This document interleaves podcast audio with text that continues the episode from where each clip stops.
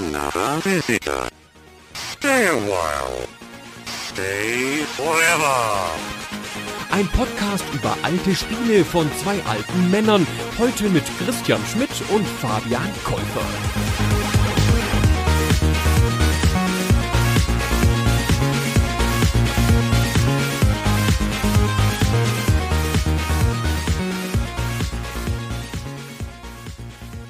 Hallo Fabian. Hallo Christian. Wir beide sind's mal wieder, ne? Nachdem wir nicht so häufig miteinander sprechen, sondern du meistens mit Gunnar die Super Stay Forever Folgen machst, hat es schon was Besonderes, wenn wir beide mal reden. Das ist so eine Art Special Edition, würde ich sagen. Das stimmt. Und es ist auch für mich immer was Besonderes, weil ich muss mal sagen, dafür, dass du ja eher so ausgewählte Konsolenspiele mal besprechen möchtest, du beweist dann immer einen sehr guten Geschmack. Also zuerst das Castlevania Symphony of the Night, was wir hatten, und heute sprechen wir schon wieder über ein Spiel, von dem ich echt, glaube ich, sagen würde, dass es zu meinen Top 10 Spielen aller Zeiten gehört. Einfach auch aus der Erinnerung heraus, weil ich es damals gespielt habe, als es neu war und es mir bis heute so dermaßen viel bedeutet und ich es auch immer noch ein ganz großartiges Spiel finde. Wir sprechen nämlich über Final Fantasy VI. Ja, vielen Dank erstmal. Du hast auch einen großartigen Geschmack, gebe ich dann einfach mal zurück. also ich mag die Final Fantasy Serie, soweit ich sie gespielt habe, und das ist nur ein Ausschnitt daraus, sehr gerne. Aber was für einen Stellenwert der sechste Teil insgesamt in der Serie, aber auch im Bereich der Rollenspiele hat, war mir, um ehrlich zu sein, nicht bewusst, bevor ich tiefer in die Recherche für diese Folge eingestiegen bin. Ich hatte es in Erinnerung als ein ausgezeichnetes Spiel und ich wusste auch, dass es ein beliebtes Spiel ist, aber das steht ja bei vielen Leuten so im internen Rollenspiel-Ranking sehr weit oben und gilt als ein herausragendes Meisterwerk für viele Leute. Und da bin ich mal gespannt, ob wir dem heute auf den Grund gehen können, warum das so ist. Ich hoffe schon. Es gibt natürlich mehrere Lager im Bereich Final Fantasy, ich würde sagen, aber der Tenor oder die meisten Unterstützer findet man, wenn man entweder zwischen Teil 6 oder Teil 7 festmacht, die ganz unterschiedliche Stärken haben. Und für mich persönlich ist wirklich Teil 6 noch stärker als Teil 7, noch besser im Gedächtnis geblieben. Und was das ausmacht oder wie das zustande kommt, das wollen wir jetzt ein bisschen beleuchten heute. Der Teil fällt mitten in meine persönliche Final Fantasy Historie. Ich habe die Serie von Teil 4 abgespielt, aber auch nicht zum Erscheinungszeitpunkt. Da reden wir ja von den frühen 90ern. Ich habe auch nie einen Super NES besessen sondern ich habe es nachgeholt dann später, also tatsächlich eine ganze Weile später, das müssen dann schon die späten 90er gewesen sein und habe dann mich durchgespielt bis Final Fantasy 8. 7 und 8 habe ich dann live erlebt. Also das habe ich dann auch zum Erscheinen gespielt und das war's. Das heißt, so mein Serienkontext ist begrenzt, aber immerhin kenne ich die Folgen davor und danach und kann zumindest ein bisschen einordnen. Mhm. Vielleicht einmal, um den Kontext zu erläutern, wir sprechen über ein Spiel, was 1994 erschienen ist, nur in Japan und den USA. Es ist leider nie in der ursprünglichen Version nach Europa gekommen. Und die Version, die ich damals gespielt habe und auch andere Leute, die sich damals diese amerikanische Version importiert haben, kennen das unter Final Fantasy 3. Das stand damals auch so auf dem Cover und im Spiel einfach weil die Serie war nicht so etabliert wie heute. Also es gab im Wesentlichen so zu der 16-Bit-Zeit, gerade auf dem Super Nintendo, zwei Firmen, die große japanische Rollenspiele gemacht haben. Das waren Square und das war Enix, die damals noch als zwei Kontrahenten agierten und Enix hatte Dragon Quest und Square hatte Final Fantasy. Und es gab eher dann mal so Experimente, dass man gesagt hat, hey, wir gucken mal, wir veröffentlichen mal was in den USA, schauen, wie das ankommt. Und es gab das allererste Final Fantasy noch auf dem Nintendo NES im Westen. Dann gab es die zwei Fortsetzungen nicht mehr. Dann gab es das von dir schon angesprochene Final Fantasy IV für Super Nintendo als Final Fantasy II. Den fünften Teil dann wieder nicht mehr, vielleicht aufgrund einer inhaltlichen Komplexität, auf die wir später nochmal eingehen werden. Und das Final Fantasy VI, das japanische, das ist dann das, was Final Fantasy III hieß im Westen, über das wir heute hier sprechen. Also zwischen dem Serienstart 1987 und dem sechsten Teil 1994 liegen ja nur sieben Jahre. Da merkt man schon, in was für einer Geschwindigkeit Square diese Titel rausgehauen hat. Und wenn man sich dann nochmal anguckt, was Final Fantasy VI für ein Klopper ist, also sowohl inhaltlich als auch von der Menge an Daten, Grafiken etc., die da drauf liegen, dann ist das schon erstaunlich, was sie in vergleichsweise kurzer Zeit da auf die Beine gestellt haben. Die haben für sich echt sehr schnell ein sehr hohes Niveau etabliert einfach und eine Formel geschaffen, die für sie auch gut funktioniert und die sie immer wieder feingeschliffen haben dann in den Fortsetzungen und es war auch ein relativ beständiges Team, was zu der Zeit daran gearbeitet hat, also so ein bisschen als der Serienvater von Final Fantasy gilt Hironobu Sakaguchi, der auch Director war bei den ersten fünf Teilen und dann für den sechsten Teil das abgegeben hat an eine Doppelspitze aus zwei Kollegen, die auch zuvor schon an den Spielen mitgearbeitet haben. Das waren zum einen der Yoshinori Kitase und Hiroyuki Ito die beide einen ganz unterschiedlichen Background haben. Bei Kitase ist das ganz interessant, weil er war ursprünglich zu Square gekommen, konnte aber gar nicht programmieren, sondern war ein Filmemacher und ihm war das Erzählen von Geschichten, das worum es natürlich auch bis heute in Final Fantasy geht, das Nacherzählen von möglichst epischen und mitreißenden emotionalen Stories, das ist so sein Steckenpferd und man sieht auch ganz deutlich an der Handschrift und an der Machart, die Final Fantasy VI auszeichnen, dass da jemand dran saß, der nochmal eine ganz andere Erwartungshaltung hatte an die Art und Weise, wie man aus so einem Spiel eigentlich auch eine gute Geschichte macht. Das ist auch eine ganz interessante Arbeitsteilung zwischen dem Ketase und dem Ito. Ketase schwerpunktmäßig für die Welt, die Story zuständig und Ito für die Kämpfe. Mhm. Und wir reden ja hier über ein Rollenspiel, ne? das heißt die beiden wesentlichen spielmechanischen Elemente, nämlich einmal der ganze Erkundungsteil, der Storyteil und auf der anderen Seite natürlich das Kampfsystem sind da ganz gut wiedergegeben in diesen beiden Teilen. Genau, also Ito zum Beispiel, der zeichnet verantwortlich für die Erfindung eines ganz wesentlichen Faktors des Spiels. Er hat dieses Active Time Battle System erfunden. Das wurde jetzt nicht eingeführt in Final Fantasy VI, das gab es schon in einem vorherigen Teil.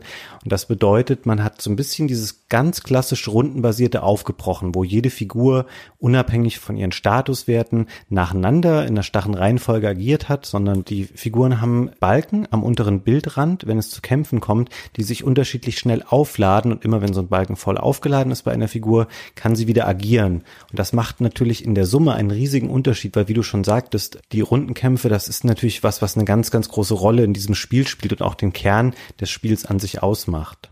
Jetzt sind wir hier schon mittendrin in der Spielmechanik. Jetzt springe ich nochmal kurz zurück zu der Einleitung des Spiels.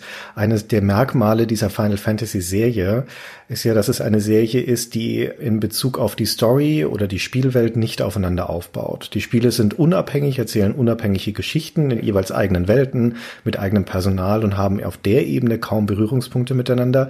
Anders sieht es aus bei dem ganzen spielmechanischen Gerüst. Also die wiedererkennbaren Werte bei Final Fantasy, insbesondere in jener Ära, sind eher auf der Ebene der Ästhetik, auf der Ebene der Spielmechanik, des Kampfsystems und so weiter.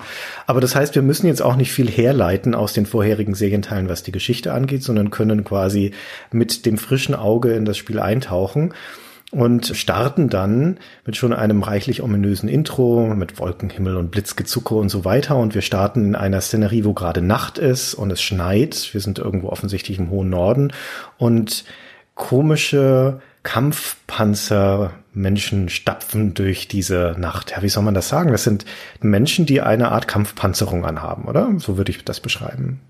Ja, also sie stehen oder sitzen in solchen Laufrobotern und bewegen sich so ein bisschen auf so einen Berghang zu und da schauen sie auf ein Dorf hinab und es sind zwei offensichtlich als Soldaten erkennbare Figuren, die miteinander reden und daneben steht noch ein dritter Charakter, da sitzt eine junge Frau in so einem Roboter, die aber nur passiv daneben steht und die beiden unterhalten sich darüber, dass in diesem Dorf, auf das sie jetzt scheinbar dann losmarschieren wollen, eine uralte magische Kreatur entdeckt wurde und dass sie da hingehen wollen, um sich die zu schnappen und dass sie aber diese junge Frau dabei haben und die ja so wahnsinnig besondere Kräfte besitzt und die ihnen dabei helfen soll und dass sie aber selbst keine Angst vor ihr haben müssen, weil sie trägt eine Sklavenkrone, wird es genannt im Spiel. Und das heißt, sie können ihre Gedanken kontrollieren und können sie quasi als Waffe einsetzen auf ihre Mission, um sich dort dieses mystische Artefakt, Esper nennt sich das, zu holen.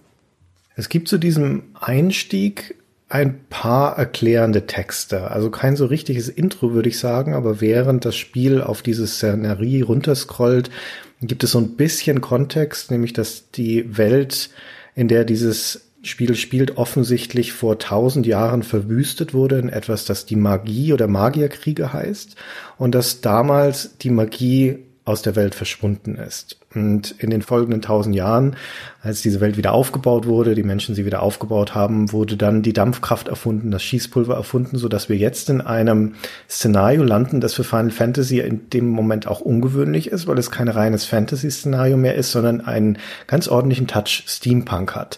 Und das sieht man auch von Anfang an, wenn man über dieses Dorf, ja, diese Minenstadt, in der wir am Anfang landen.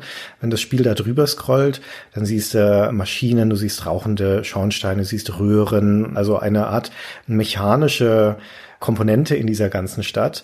Und am Anfang ist da auch noch gar nicht so viel Fantasy, wenn da nicht dieser Verweis auf die Magie am Anfang wäre, dann könnte man fast sagen, wir sind jetzt in so einem industrielle Revolutionsszenario.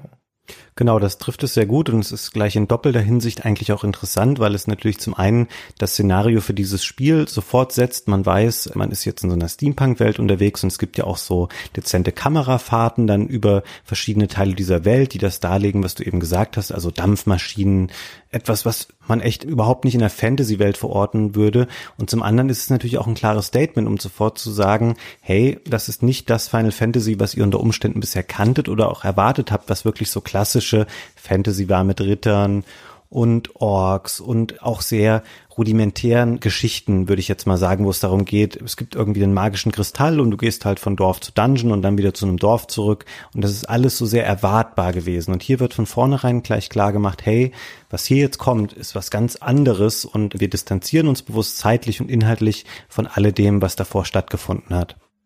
Das, was Final Fantasy VI dann im Laufe seiner Spielzeit und Erzählung auffährt, hat dennoch noch genügend Fantasy-Elemente. Es gibt Monster, es gibt Magie und so weiter. Aber wie gesagt, erstens dieser Anfang relativ stark fokussiert auf diesen industriellen Aspekt und zweitens durch das Spiel hindurch spielt er immer wieder eine starke Rolle. Man ist dann später im Spiel sehr häufig mit einem Luftschiff zum Beispiel unterwegs und das ist erstens eine super coole Komponente, weil es dir natürlich sehr schnell das Reisen erlaubt und auch eine freie Erkundung der Welt, aber es passt auch sehr schön in dieses Szenario rein. Ja, ich würde dir schon zustimmen. Also es gibt natürlich auch Monster, gegen die man kämpft, aber auch da hebt es sich natürlich schon ab. Also ich würde sagen, die größte Überschneidung findet dann vielleicht noch in verschiedenen Drachen statt, die es im Spiel gibt. Das ist was, was man auch aus klassischer Fantasy kennt. Aber sonst sind es auch oft Figuren, die entweder eher so einen tierischen Ursprung haben oder auch so mechanische Komponenten haben. Also du trittst auch gegen viele Gegner an, die auch eher was Roboterhaftes an sich haben oder eben auch Kampfmaschinen so in der Art sind. Also ich kann mich jetzt zum Beispiel nicht an irgendeinen Ork oder sowas erinnern. Sowas taucht da gar nicht auf. Aber du hast natürlich schon recht, Magie wird später im Spiel noch eine große Rolle spielen.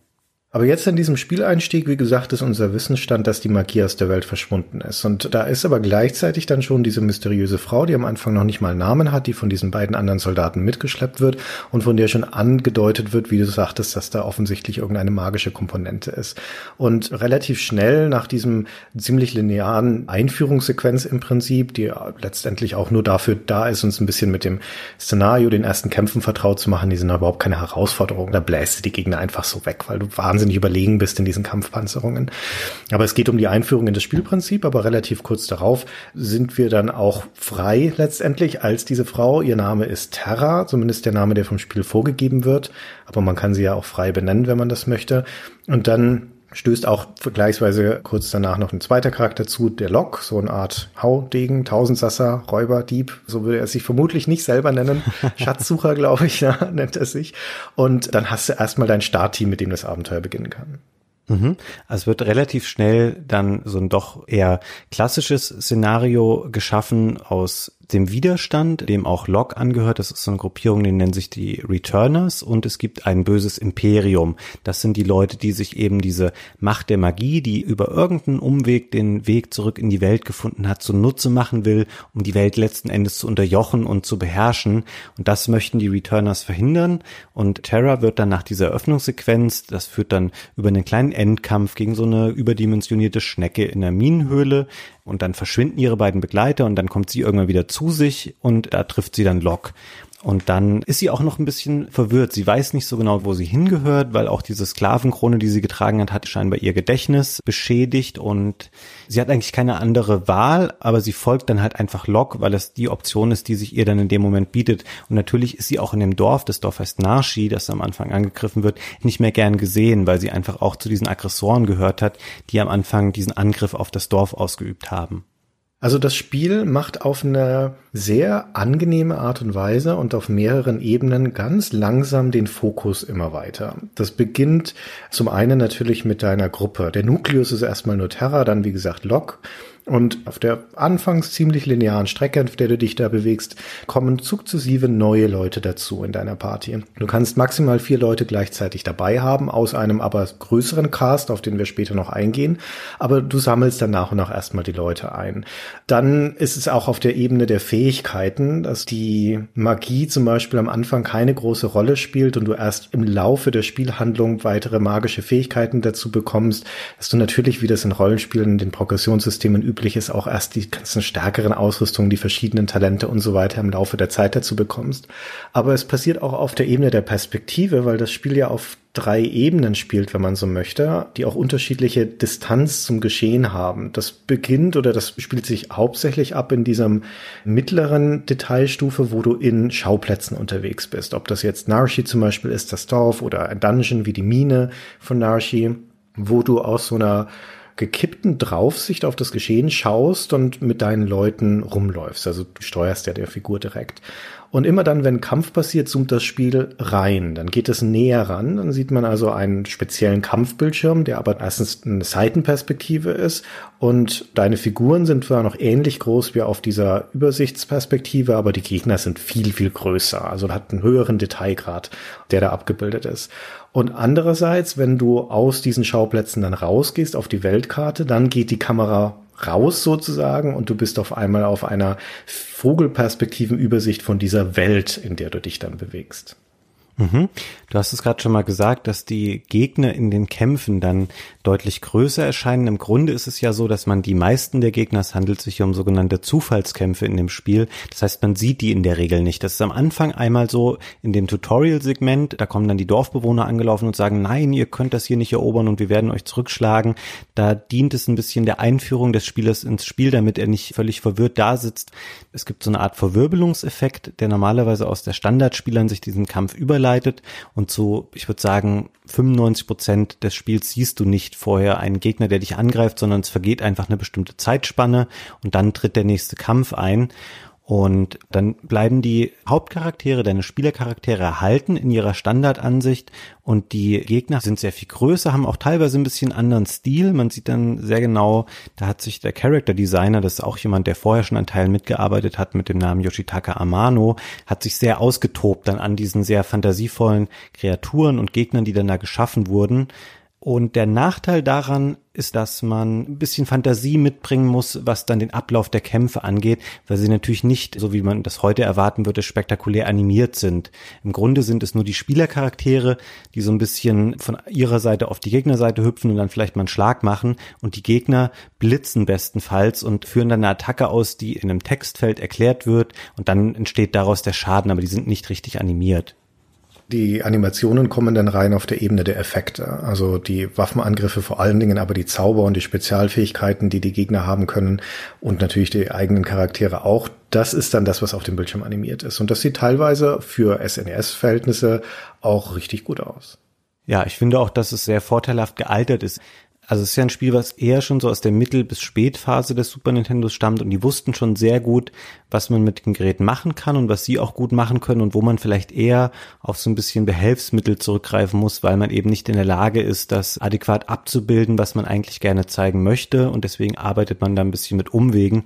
Es gibt so vereinzelte Pseudo-3D-Effekte, Mode 7 nannte man das damals auf dem Super Nintendo im Spiel.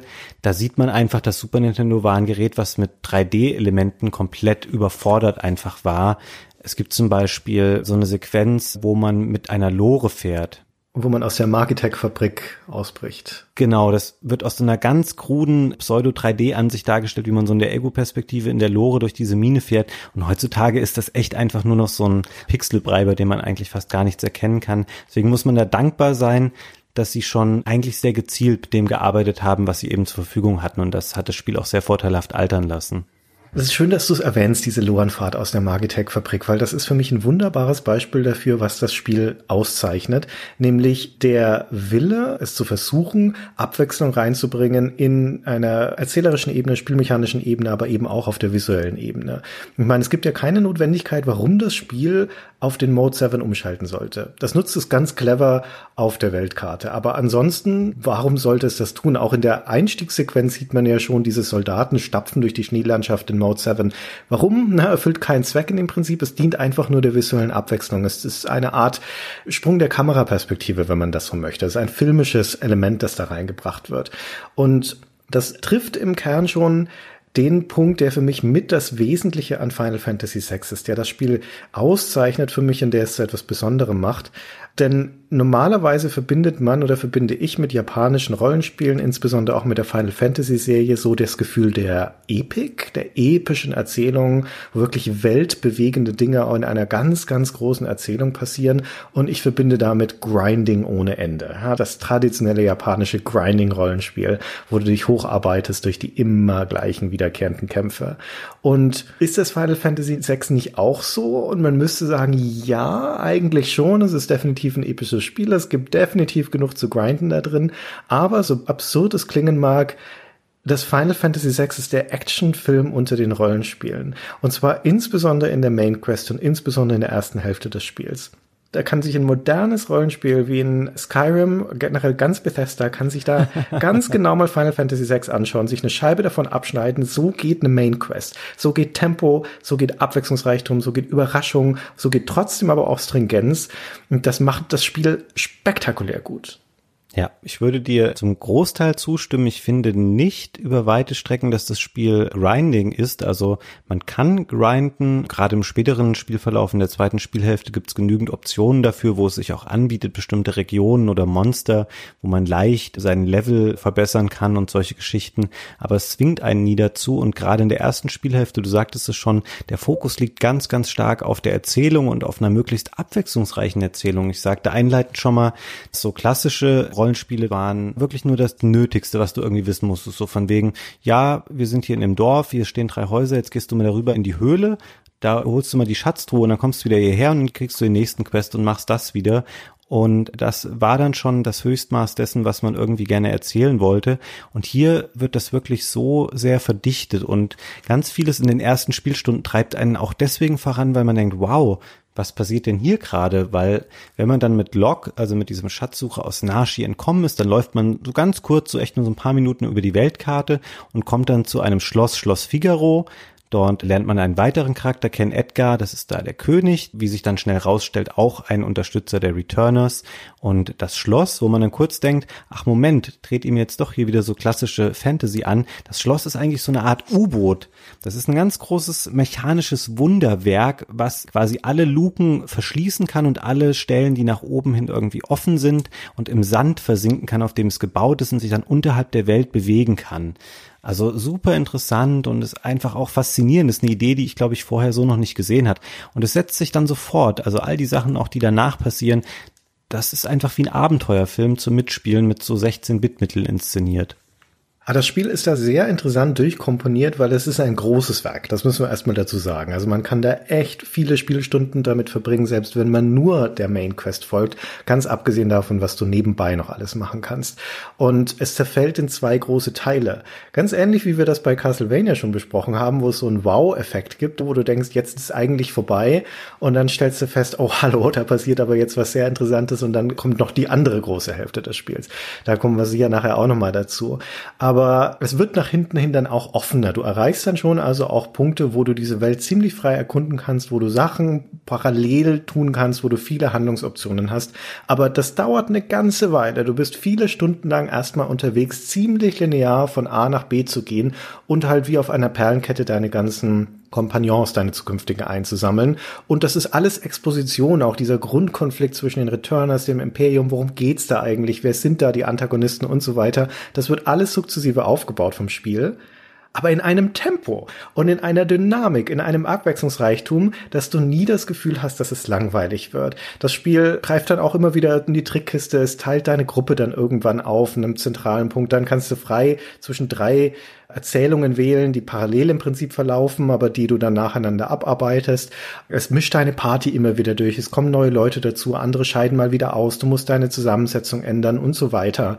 Und es bietet in dem Ablauf seiner Erzählung sehr viel Abwechslung. Ich erzähle mal kurz ein Beispiel, das mich sehr beeindruckt hat.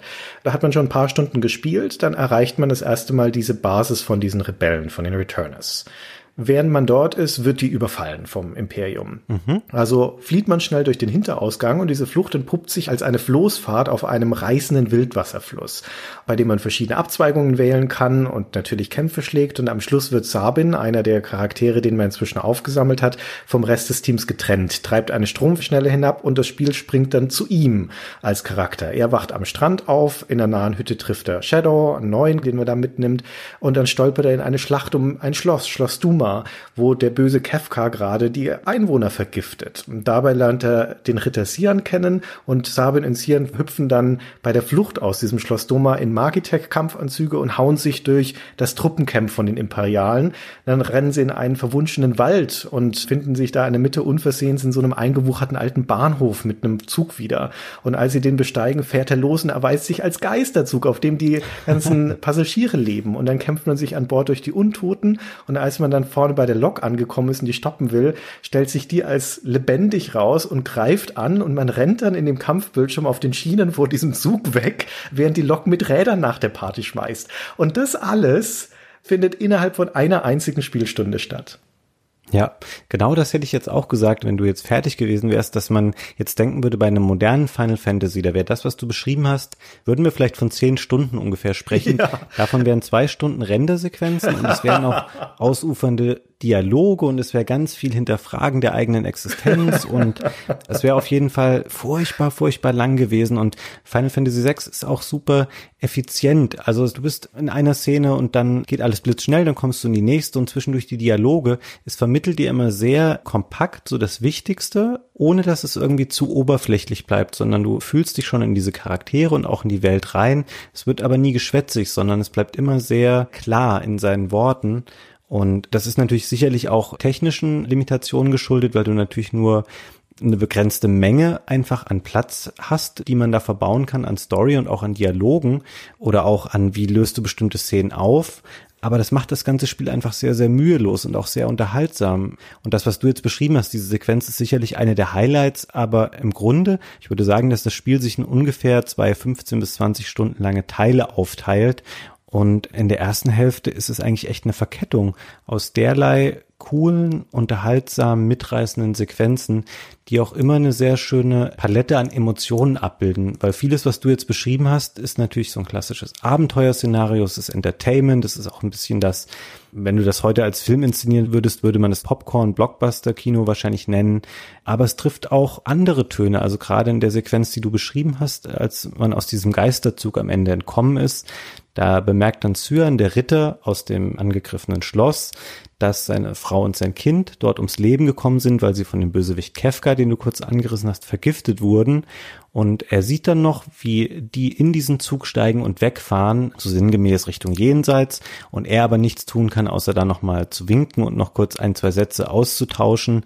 Und dann kann man noch mit Sabin, mit der anderen Spielfigur, so ein bisschen auf diesem Gleis einfach nur auf und ab laufen und die Musik setzt dann aus und all diese ganze Action und die Aufregung, die vorher war, kommt so zur Ruhe und das Spiel wird quasi still und ganz starr für einen Moment und es dient einzig nur der Funktion, dass man noch mal reflektiert. Du hast gerade einen neuen Charakter kennengelernt und er hat was echt Schlimmes durchgemacht, weil seine Familie ist gestorben und sie nutzen da alle Mittel, die sie haben, weil natürlich hast du keine Nahaufnahmen und keine traurigen Gesichter und so, sondern es funktioniert nur über Mittel von Bild und Ton und die Musik zu variieren und vielleicht, dass die Charaktere mal auf den Boden schauen, um so auszudrücken, dass sie gerade traurig oder niedergeschlagen sind und das funktioniert so gut. Ich bin heute noch emotional ein bisschen berührt von dieser Szene, obwohl ich sie echt schon oft gesehen habe. Das ist eine sehr, sehr schöne Szene und das ist eine beispielhafte Szene dafür, wie Square zu dem damaligen Zeitpunkt es gemeistert hat, die Dinge zu erzählen auf eine fast schon filmische Art und Weise mit den einfachen Mitteln jener Zeit, mit Animationen von Pixelfiguren, wo die Figur an sich nicht unbedingt stark animiert ist, sondern wo einfach die Bewegung auf der Grafik auf dem Hintergrund, also in der Welt, Dinge ausdrückt. Also es gibt ein paar sehr gute Szenen in dem Spiel, wo das Spiel durch die Animationen erzählt. Es wird teils für was Albernes genutzt, wie eine Szene auf einem Schiff, wo Locke seekrank ist und er torkelt dann herum und lehnt sich über die Reling und das ist schlichtweg nur ein Animationspfad von dieser Figur letztendlich. Viel anderes passiert da nicht, aber man versteht es natürlich sofort, ja, weil aus dem Kontext und aus der Bewegung klar ist, was hier gemeint ist.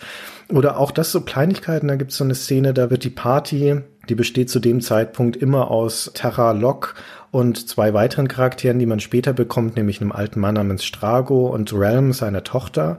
Und die werden da in einer Höhle von Espern, von magischen Wesen, umzingelt und bedroht. Und dann nehmen die drei Erwachsenen die Realm, dieses Mädchen, in die Mitte und stellen sich um sie herum.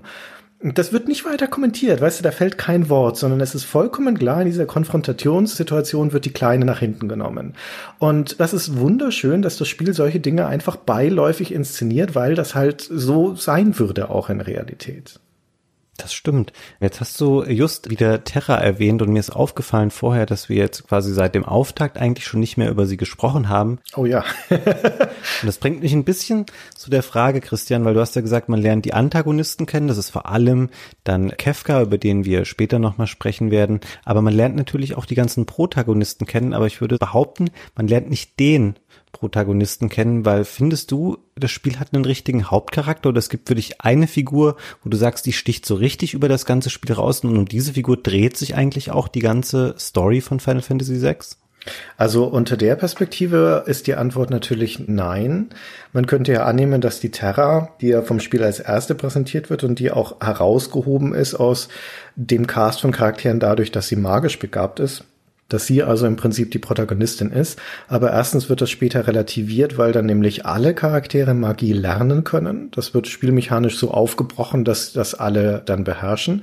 Und zum anderen ist Terra auch ein Charakter, der über weite Strecken des Spiels überhaupt nicht da ist. Das gilt eigentlich für alle Charaktere. Also das Spiel, Sie sagten das vorhin schon, variiert den Cast immer wieder. Es nimmt hier Leute weg, es gibt hier neue hinzu. Und durch diesen ständigen Wechsel und auch durch die Verschiebung der Perspektive, die da in der Erzählung stattfindet, kristallisiert sich keine einzelne Figur als der zentrale Protagonist oder die zentrale Handlungsträgerin heraus. Hm. Ich sehe das genauso. Man kommt insgesamt, wenn man das Spiel komplett abgrast und es gibt zwei Charaktere, die sind versteckt und rein optional. Wenn man die auch noch holt, hat man 14 Charaktere.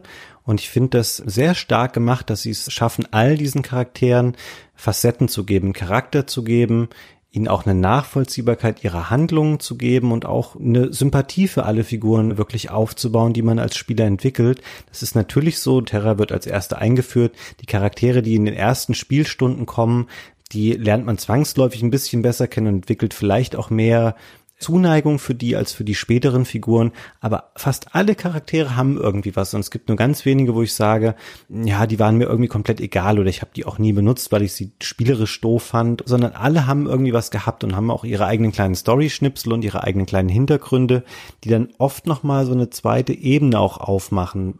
Einige Figuren, zum Beispiel der Schatzsucher Locke, über den wir schon sprachen, aber auch König Edgar von Figaro ist eine Figur, wo man erst sagen würde, okay, es ist so ein Sprücheklopfer, so ein Frauenheld und eigentlich halt so ein Abziehbild von so einem etwas überheblichen und vielleicht auch etwas unsympathischen Herrscher über sein Schloss. Und auch er und genau wie Locke haben aber ihre eigenen Geschichten und eigenen Storypfade, die sie gehen können, die immer zeigen, hey, das sind Leute, die haben entweder was Schlimmes durchgemacht oder die tragen persönliche Bürden oder Konflikte mit sich herum und da steckt eigentlich noch was ganz anderes dahinter. Und auch da wird das Spiel aber nie so ganz ausschweifend oder erklärt dir das dann stundenlang, was jetzt dazu geführt hat, dass jener Charakter sich so oder so verhält, sondern vieles wird dann also miterzählt, einfach mal in ganz kleinen Geschichten, die irgendwie stattfinden und auch das echt eine starke Leistung vom Spiel, wie sie es schaffen, einfach all diese Figuren sinnvoll in das Spiel einzubinden und denen auch ihren eigenen Platz einzuräumen. Wen findest du den interessantesten Charakter im Spiel? Von den Protagonisten, von den 14? Boah, also ich finde irgendwie immer schon, seitdem ich das erste Mal gespielt habe, Locke ist natürlich ein sympathischer Charakter, weil er ist ein Schatzsucher und er hat irgendwie immer einen coolen Spruch auf den Lippen und er hat auch, das müssten wir vielleicht auch mal erläutern, wenn man auf die Talente der Leute geht, hat jeder neben den Sachen wie Item benutzen oder angreifen oder verteidigen, hat jede Figur eine Spezialfähigkeit und bei Locke ist das, er kann Sachen klauen. Das heißt, er kann auf die Gegner so draufspringen und kann denen ein Item klauen und später kann man das noch verbessern, dann kann er auf die Figuren springen, auf die Gegner, kann sie schlagen und kann denen noch was klauen. Das heißt, er macht zwei Sachen auf einmal und teilweise kann er auch guten Loot bei den klauen. Das ist was, was mir lange Zeit irgendwie gut gefallen hat. Und auch Edgar, wo ich jetzt eben sagte, der ist an sich nicht so sympathisch, den mochte ich immer gerne, weil er hat so ein Fable für Werkzeuge und für Maschinen und er hat eine ganz interessante Spezialfähigkeit, die nennt sich Tools und er kann so Sachen benutzen wie eine riesige Bohrmaschine oder später auch eine Kettensäge, wenn man die findet oder kauft, wo er sich auch so eine kleine Maske vors Gesicht zieht und auf die Gegner springt und dann so eine Kettensäge wirbelt. Das ja, mochte ich einfach echt immer ganz gerne. Wenn du mich jetzt nur nach der persönlichen Hintergrundgeschichte fragst oder den ich da am sympathischsten fand, ich könnte eher sagen, welche Charaktere nach hinten raus ich nicht mehr so relevant fand. Also zum Beispiel Relm und Strago, die du eben schon mal ansprachst, die sind so Großvater und kleines Mädchen. Die kommen sehr spät im Spiel und auf die habe ich dann eher mal so verzichtet, weil sie mir einfach nicht mehr so sehr ans Herz gewachsen sind bin ich bei dir. Ja, auch ihre Spezialfähigkeiten sind dann Varianten von Dingen, die du vorher schon gesehen hast, um ehrlich zu sein. Also die können beide letztendlich von Monstern sich Sachen abschauen auf unterschiedliche Art und Weise. Also sie können Talente von Monstern entweder lernen im Fall von Strago oder im Fall von Relm sie einfach spiegeln. Und das ist nett, aber das hast du vorher mit Gau eigentlich auch schon. Und der Mehrwert war für mich eher gering. Bei Gau finde ich es interessant. Gau ist so ein Wolfsjunge oder sowas, der halt scheinbar unter Tieren aufgewachsen ist auf so einem großen Areal, was im Spiel Welt genannt wird, mit V vorne, wo quasi alle Arten von Monstern sich sammeln und er hat scheinbar mit diesen Monstern gelebt oder unter diesen Monstern und spricht auch nur sehr rudimentär die Sprache der Menschen und er kann quasi als sein Talent Fähigkeiten lernen von Tieren. Wenn man das benutzt, verschwindet er im Kampf und kommt dann irgendwann ein paar Runden später oder ein paar Kämpfe vielmehr wieder zurück zur Party und hat das Moveset dieses Monsters gelernt. Und ich finde, da steckt so ein schönes Metagame auch mit drin. Ich habe es nicht gemacht, zumindest nicht in diesem Durchlauf jetzt, aber man kann sehr, sehr, sehr viel Zeit damit verbringen, mit Gau das auf alle Monster im Spiel anzuwenden und sich so ein riesiges Move-Arsenal aufzubauen und dann zu gucken, hey, was bringt mir das eigentlich, wenn ich jetzt zum Beispiel von diesen Ratten ganz am Spielanfang die Fähigkeiten lerne? Und es gibt eine Fähigkeit, die kann man sehr früh lernen, die nennt sich Stray Cat, also von einer streunenden Katze, wo man denkt, okay, das ist bestimmt irgendwie so Low-Level, Quatsch, aber das ist eine Attacke, die er dann lernt, die ist super effektiv über einen ganz langen Zeitraum des Spiels und da steckt nochmal ganz viel Experimentierpotenzial einfach mit drin in diesem Spiel im Spiel, was da nochmal mit eingebaut ist. Also jetzt hast du als deine Favoriten gesagt den Locke und den Edgar, auch von der Story her, oder wolltest du da noch jemand hinzufügen? Nee, eigentlich nicht. Ich glaube, ich würde Locke sagen und da finde ich, es ist auch jemand, der schon zentral wichtig ist für das Spiel, einfach weil er auch Terra am Anfang rettet und ich glaube, wenn du na, shit, wobei jetzt merke ich gerade, meine Argumentation wird dünn, weil Locke verschwindet ja auch ganz lange in der zweiten Hälfte des Spiels. Also vor allem sind es die langweiligsten Charaktere, die du dir rausgesucht hast, verdammt nochmal. Ah, nein. Ich habe sie natürlich auch aus spielerischer Perspektive mitgewählt, das muss ich jetzt ganz ehrlich sagen. Also ganz so schlimm ist es nicht. Ich finde, der Locke ist natürlich ein Sympathieträger, aber als solcher gebaut und seine persönliche Geschichte ist auch einigermaßen anrührend. Edgar, hm, naja, gut, halt der gescheiterte Frauenheld. Und ich stimme dir zu, dass mit seinen Tools ist eine hübsche Fähigkeit. Wenn ich überhaupt bei irgendjemandem sagen würde, dass er es verdient hätte, die Bezeichnung zentraler Charakter des Spiels, sicher nicht Protagonist, aber unentbehrlich und für die Handlung besonders relevant, dann ist es der einzige Charakter, Charakter, den wir bisher noch nicht genannt haben, nämlich Celes, die Generälin des Imperiums, die relativ früh zu uns überläuft und die eigentlich eine ganz ähnliche Figur wie Terra ist in der Hinsicht, dass sie auch vom Imperium mit magischen Fähigkeiten ausgestattet wurde.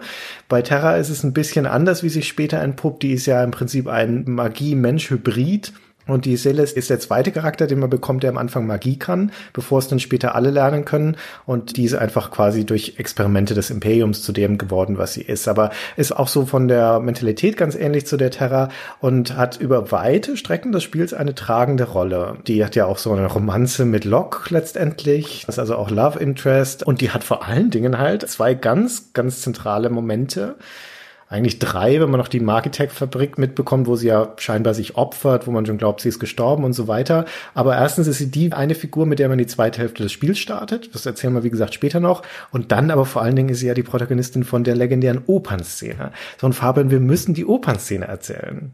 Oh, du hast natürlich vollkommen recht. Die Opernszene, eine der meist zitierten Stellen, aber natürlich auch eine der besten, kommt auch in der ersten Spielhälfte vor, ist grundsätzlich in der Anlage der Szene, muss man fairerweise sagen, natürlich ein bisschen cheesy.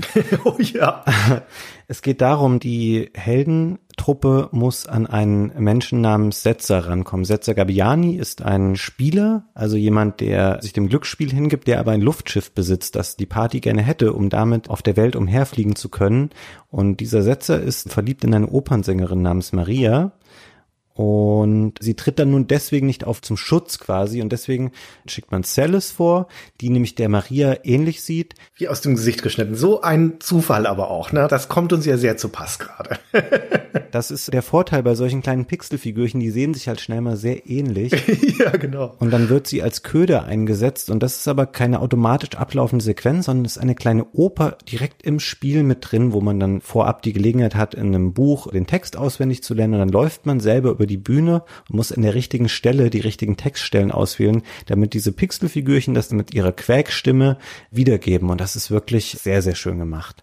Das ist ja so eine schmachtende Arie letztendlich. Das ist musikalisch weniger Oper als mehr Musical, würde ich sagen. Aber es ist natürlich trotzdem ein schönes Lied und auch eines, das auch technisch beeindruckend war, als du aus dem Super NES dann diese Samples von dieser andeutungsweise Singstimme hörst. Wir müssen hier an der Stelle mal kurz reinhören in diese Musik.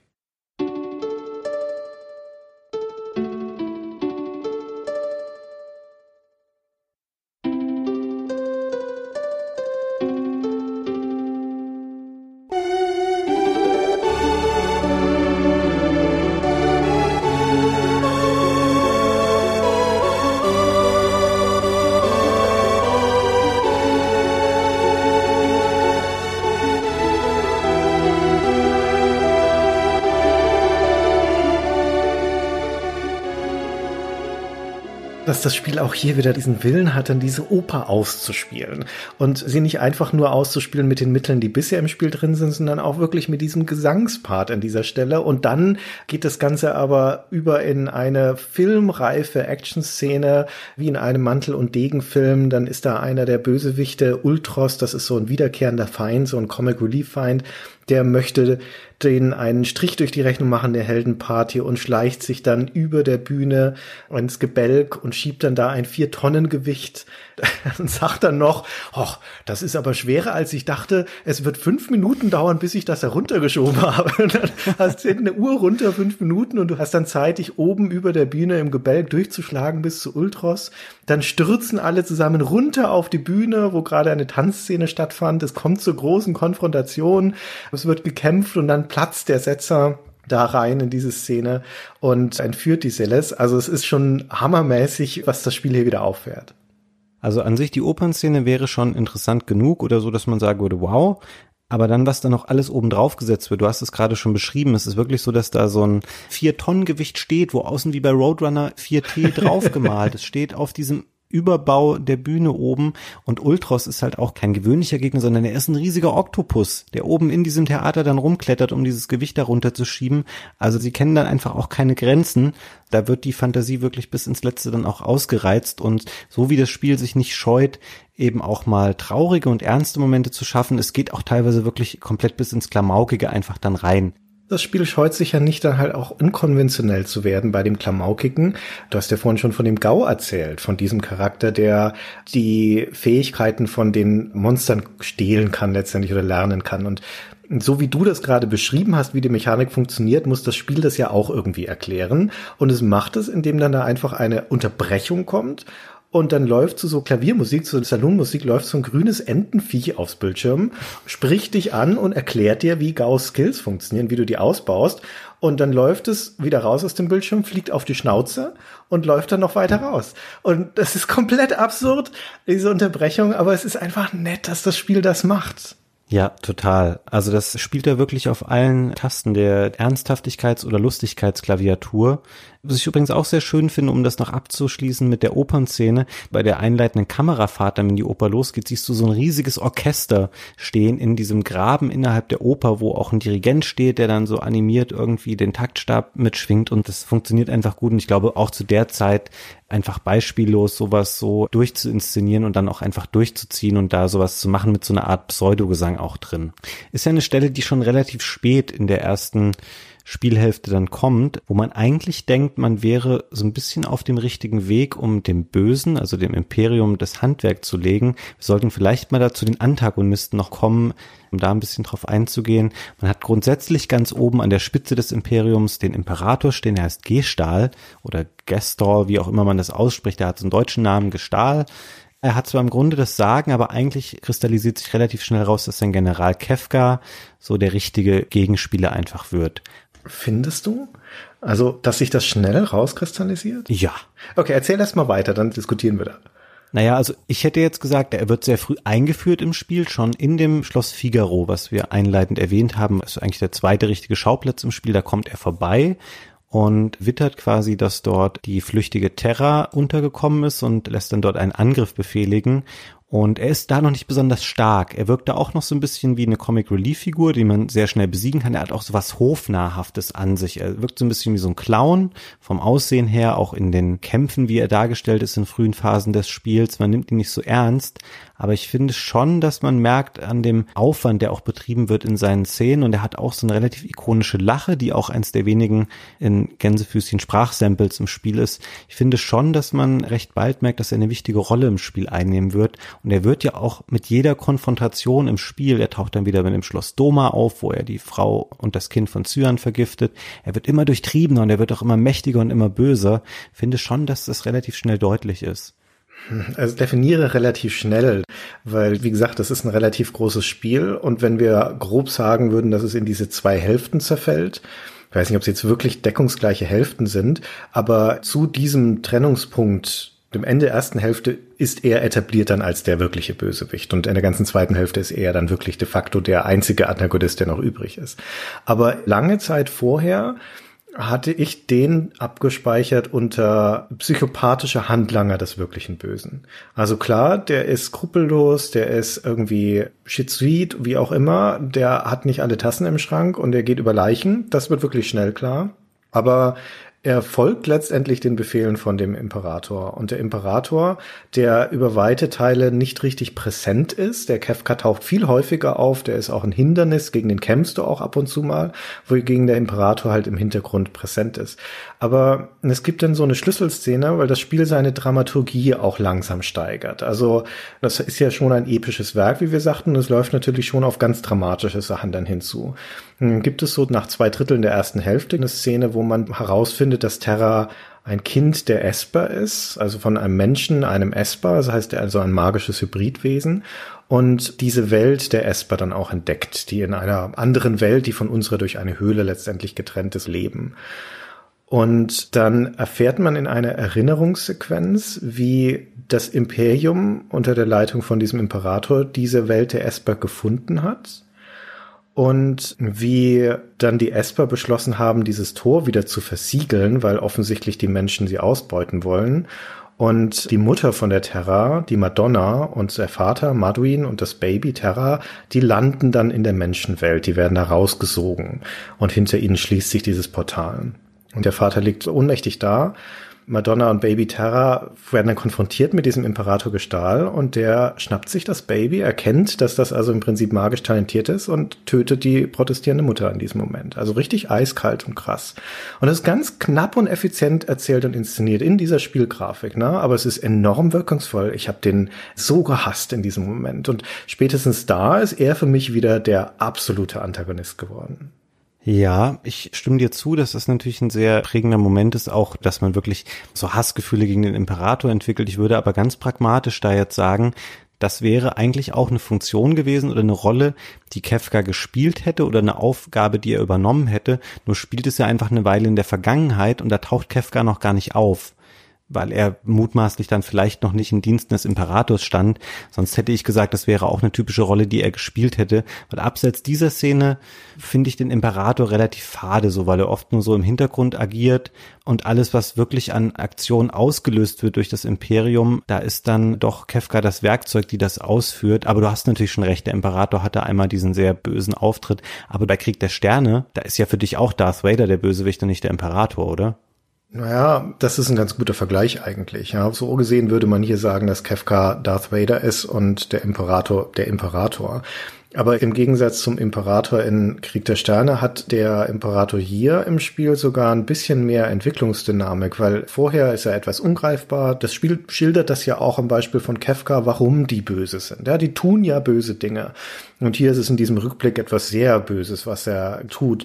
Und dann kommt aber diese Situation, wo wieder in der Jetztzeit des Spiels die Esper entfesselt werden und wo die Welt dadurch aus den Fugen zu geraten droht. Die Esper sind super sauer, das sind immer noch magische Wesen, ja, die haben jede Menge Macht und die marodieren da durch die Welt. Und dann wird deine Heldengruppe ins Schloss des Imperators gebeten zu einer anderen ganz interessanten zentralen Szene, nämlich zum Abendessen. Ja, und dann findet da eine Unterhaltung statt mit dem Imperator und du musst Fragen beantworten und sowas. Und dort präsentiert er sich als reumütig und geläutert. Jemand, der jetzt, wo Pandoras Box offen ist und wo er sieht, welche Macht diese Superwaffen haben, die er unbedingt haben wollte, scheint es so, als ob er einsieht, dass das ein Irrweg war, ja, und dass er das bereut und er hilft ja sogar ansatzweise in diesem Punkt. Das weiß sich dann später alles als Täuschung. Aber für mich hat das funktioniert, diese Achterbahnfahrt. Ja, ich dachte, okay, mh, hm, der ist vielleicht doch nicht so böse und irgendwie wäre es gar nicht so schlecht, ihn auf meiner Seite zu haben. Vielleicht kriegen wir es gemeinsam noch hin. Ja, wir retten diese Welt. Und es kommt ja dann doch ein bisschen anders. Also es gibt durchaus so einen Moment, wo sie dann in so einem Dorf stehen, nach diesem Bankett, was du eben beschrieben hast, wo man denkt, okay, jetzt haben die sich zusammengerauft, die haben gemerkt, was wir da gemacht haben mit dem Entfesseln der Esper, das war vielleicht ein Fehler. Wir suchen jetzt so einen Weg der Diplomatie und dann vertragen sich alle wieder und dann ist das Spiel auch vorbei. Und ich glaube, wenn man es das erste Mal gespielt hätte, würde man sagen, okay, ich hatte jetzt hier 20 Stunden meinen Spaß, das ist okay, ist ein ganz schönes, versöhnliches Ende, vielleicht ein bisschen unerwartet, dass es so kommt, aber es hätte funktioniert als Ende. Und dann kommt natürlich dieser Betrug, wo ich jedes Mal wieder mega sauer bin, weil er einfach vorher alle so in die Irre geführt hat. Aber dann passiert ja dieser Moment, der auch dann quasi den Interessen des Imperators entgegengeht und Kefka überdreht einfach das Rad, weil ihm geht es nicht mehr darum, um eine Art Machterhalt oder die Dominanz über diese Welt, sondern er möchte einfach Chaos schaffen.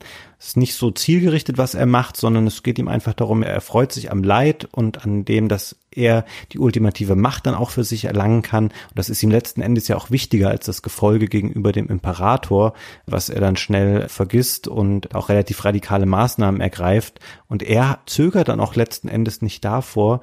Es gibt so drei magische Statuen, die quasi die Welt in so einer Art Balance halten und er geht dann einfach hin und verschiebt die munter und weiß genau, was er jetzt macht, wird mutmaßlich die Welt so aus ihren Fugen reißen und sie für immer verändern. Und das ist aber genau das, was er will. Und er verkehrt oder er negiert im Grunde alles das, was der Spieler 20 Stunden lang vorher gemacht hat, weil vieles davon, was man dann gemacht hat, war im Grunde genommen vergebens, weil es tritt genau das ein, was man verhindern wollte. Die Welt wird einfach ins Chaos und in die Dunkelheit gestürzt. Also da ist dann so ein typischer Moment erreicht. Ich sage jetzt einfach mal typisch, aber für mich ist das schon was sehr definierendes in den Final Fantasy Spielen. Das ist vielleicht auch was ziemlich japanisches, nämlich dass sie nicht davor zurückschrecken, dann halt einfach wirklich radikale Konsequenzen aufzuzeigen es ist ja auch so ein Larger-than-Life-Szenario. Ne? Es ist ja schon episch. Und noch bevor es zu diesem dramatischen Höhepunkt kommt, da reißt Kefka eine ganze Insel aus der Erde, die dann auf einmal über der Erde schwebt. Und dort kommt es dann nochmal zu einem Showdown mit ihm. Und danach kippt die gesamte Welt und es entsteht dann diese zweite Hälfte des Spiels, die World of Ruin, wo der gesamte Planet zerstört ist, ja, wo er kaputt ist, ruiniert von diesem aus dem Gleichgewicht geratenen magischen Kräften und von Kefka, der da wie ein verrückter Gott über allem thront und mit einem magischen Lichtblitz willkürlich Dörfer ausradiert, Landstriche verwüstet und Chaos sät. Mhm. Ja, das trifft ganz gut. Die Atmosphäre des Spiels verändert sich dann so grundlegend nach dieser Apokalypse, die dort eintritt und man kommt dann wieder zu sich und dann spielt man wieder besagte Celis, die du schon mal vorhin ausführlicher beschrieben hast und ist auf einer ganz kleinen Insel, an einer ganz abgelegenen Ecke auf der Weltkarte und man merkt schon an der Farbstimmung und an der sehr reduzierten Geräuschkulisse, die es gibt, dass hier wir jetzt einfach uns ganz woanders befinden, als wo wir vorher waren. Also schon noch am gleichen Ort, aber es ist nicht mehr der gleiche Ort, sondern das, was vorher irgendwie blauer Himmel und grüne Wiese waren, alles ist jetzt so entsättigt und tot Und es hat so eine braun-graue Düsternis irgendwie angenommen. Man kann das ganz schlecht in Worte fassen, wenn man das Spiel noch nie gesehen hat. Aber alles wirkt sehr, sehr trostlos. Und man ist im Grunde genommen beschränkt auf eine kleine Hütte und ein Stück Küste außenrum. Und in der Hütte lebt ein älterer Mann namens Sid. Den hat man vorher auch schon mal getroffen, den kennt Silis. Und der hat sie quasi ein Jahr lang gepflegt, während sie in einer Art Koma lag. Und jetzt ist er aber krank und steht kurz davor zu sterben. Und es schafft eine sehr bedrückende Situation für den Spieler, aber auch für Celis, die weiß, okay, der stirbt jetzt hier und ich bleibe vermeintlich für immer alleine auf dieser Insel sitzen und es gibt hier nichts außer irgendwie vergiftete Fische, weil auch das Wasser und die ganze Natur außenrum eigentlich nicht mehr bewohnbar ist.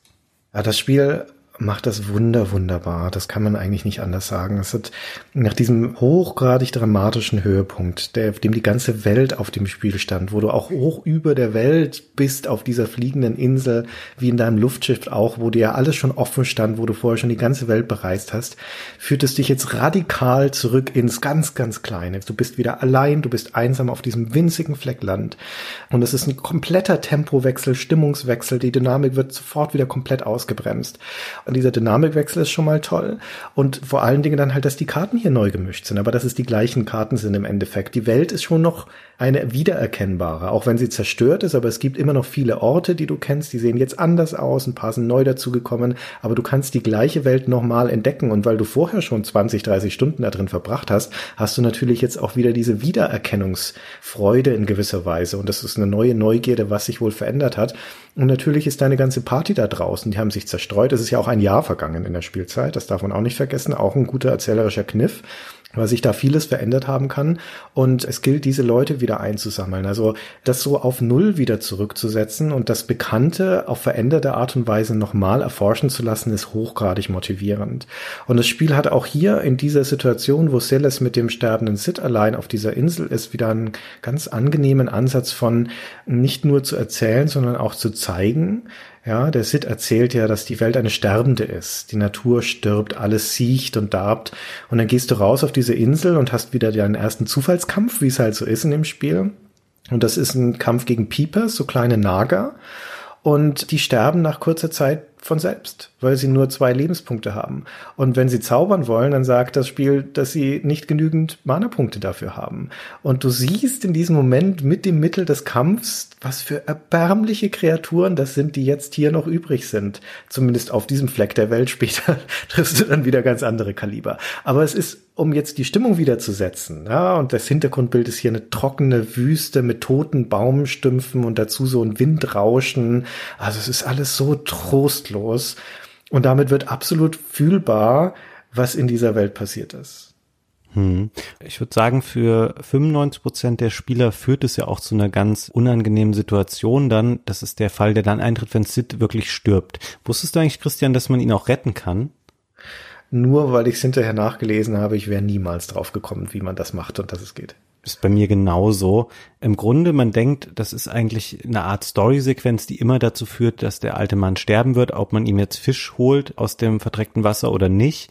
Aber in Wirklichkeit ist es so, der hat einen Hitpoint-Counter auch. Das heißt, er hat eigene Lebenspunkte, die die ganze Zeit runterticken, während die Spielzeit läuft. Aber versteckt, ja, du siehst das nicht. Genau, man sieht das nicht, aber das haben findige Leute später rausgefunden, dass da quasi ein System dahinter steckt. Wenn man ganz schnell immer zwischen Haus und Küste hin und her läuft und dann immer die Fische aus dem Wasser angelt, die noch schnell schwimmen können, also die haben verschiedene Geschwindigkeiten, die sind nicht giftig und wenn man ihm ganz, ganz viele davon bringt in kurzer Folge, dann wird er wieder gesund. Das Ergebnis ist im Grunde genommen aber das gleiche.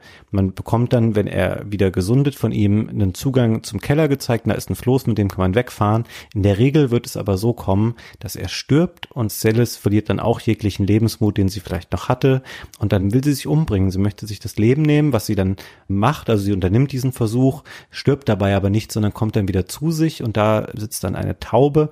Und die hat das Kopftuch, das Bandana von Locke am Schnabel und das ist das Einzige, woraus sie dann nochmal Hoffnung schöpft und sagt, hey, okay, ich versuche das irgendwie nochmal hier wegzukommen, dann entdeckt sie auch dieses Floß und dann geht es halt los und dann macht man eine ganz interessante Feststellung, nämlich so sehr das Spiel einen in der ersten Hälfte an die Hand nimmt und sagt, hey, guck mal, das hier ist Story Punkt A, ich nehme dich mal mit, hier ist B und C und D und alles ist super unterhaltsam und cool und es gibt kaum Motivation oder Grund, dass man sagt, ich möchte weg von diesem schönen Entertainment, was hier für mich gebaut wurde.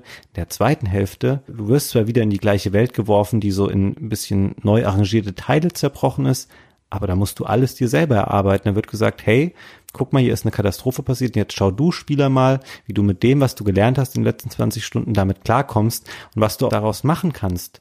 Ich versuche diese Helden wieder alle zu finden oder meine Freunde, die vorher mit mir gekämpft haben. Das musst du alles nicht machen. Du kannst schon relativ bald sagen, du versuchst dich Kefka zu stellen, wenn du bestimmte Voraussetzungen erfüllt hast. Es sind aber nicht viele. Du kannst aber auch sagen, hey, ich erkunde jeden Winkel dieser Welt und hol mir alle Figuren wieder zurück. Ja, und selbst wenn du sie alle geholt hast, dann geht's ja auch noch darum, die beste Ausrüstung zu finden und alle Magie zu lernen und alle Esper zu finden. Aber auch, glaube ich, noch nicht erwähnt, dass diese magischen Wesen, die Esper, das sind dann so die spezial magischen Attacken, die kannst du auch einsammeln und die lehren dir dann die Zauber. Also mit diesen Espers können dann später alle die Zauber beherrschen.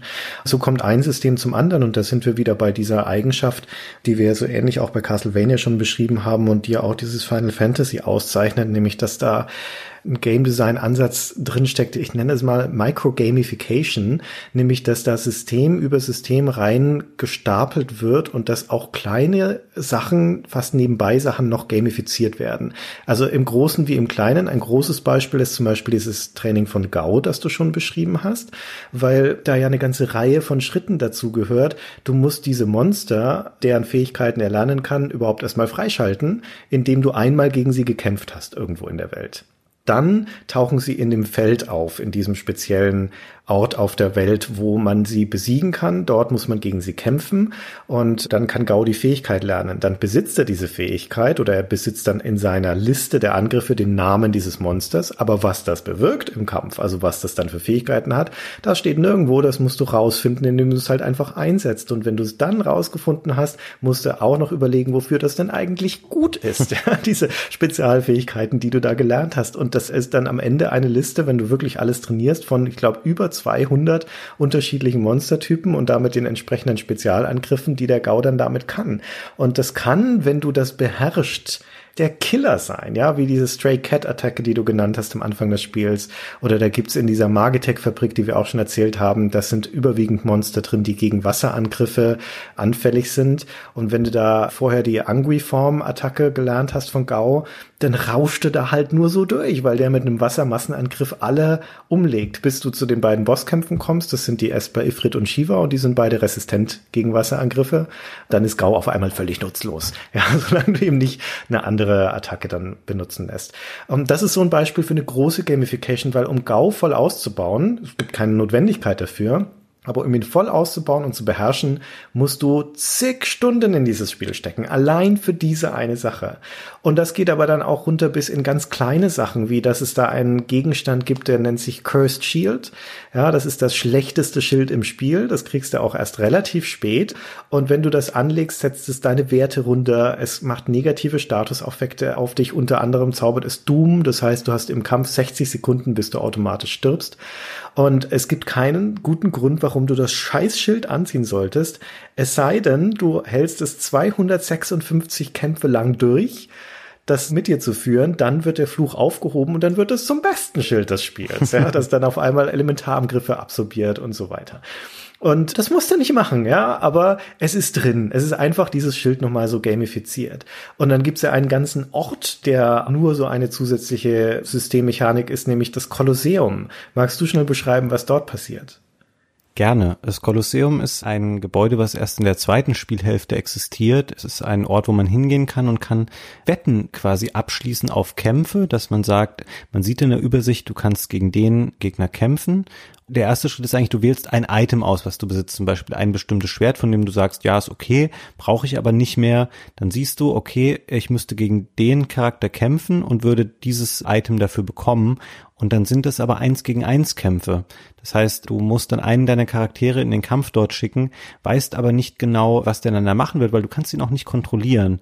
Man kann da sehr schöne Belohnungen abstauben dem Kolosseum, wenn man weiß, welche Items es sich lohnt zu setzen und welchen Charakter man dann gegen den Gegner ins Feld schicken soll. Es kann aber auch schnell zu frustrierenden Erlebnissen führen, weil es gibt viele Gegner, die dort antreten, die so One-Hit-Kill-Attacken haben und dann hast du das Item einfach verspielt. Es empfiehlt sich auf jeden Fall, da immer vorher mal abzuspeichern. Aber es ist interessant, weil es auch nochmal was ist, wo man ganz viel Zeit verplempern kann oder auch wenn man weiß, okay, für dieses Item kriege ich das und wenn ich das wieder einsetze, kann ich mir das Item dafür holen. Und irgendwann habe ich mir ein ganz großes Arsenal an wertvollem Equipment aufgebaut, weil das ist auch nochmal wert gesagt zu werden. Das Spiel funktioniert sehr über ein Durchschauen von Mechaniken, die sowas sind wie, welche Rüstung ist gut gegen welchen Gegner. Es gibt noch sogenannte Relics, das sind so zwei Spezial-Items, die jeder Charakter tragen kann. Welche Kombination ist da gut, in welcher Situation? Das sind so Sachen wie Schutz gegen alle Statusveränderungen oder ich kann zwei Waffen tragen oder ich kann viermal zuschlagen und du kannst dir so starke Kombinationen herstellen aus richtigen Rüstungsteilen, also Rüstung, Helm, oder Schild und dann noch mit diesen Relics kombiniert, das ist wertvoller als alles, was du in dem Spiel erreichen kannst durch reines, ich laufe nur rum und level auf. Das dauert sehr viel länger, ist sehr viel mühsamer und auch sehr viel spaßbefreiter, als einfach zu sagen, man möchte das Spiel in seinem System durchschauen und damit arbeiten.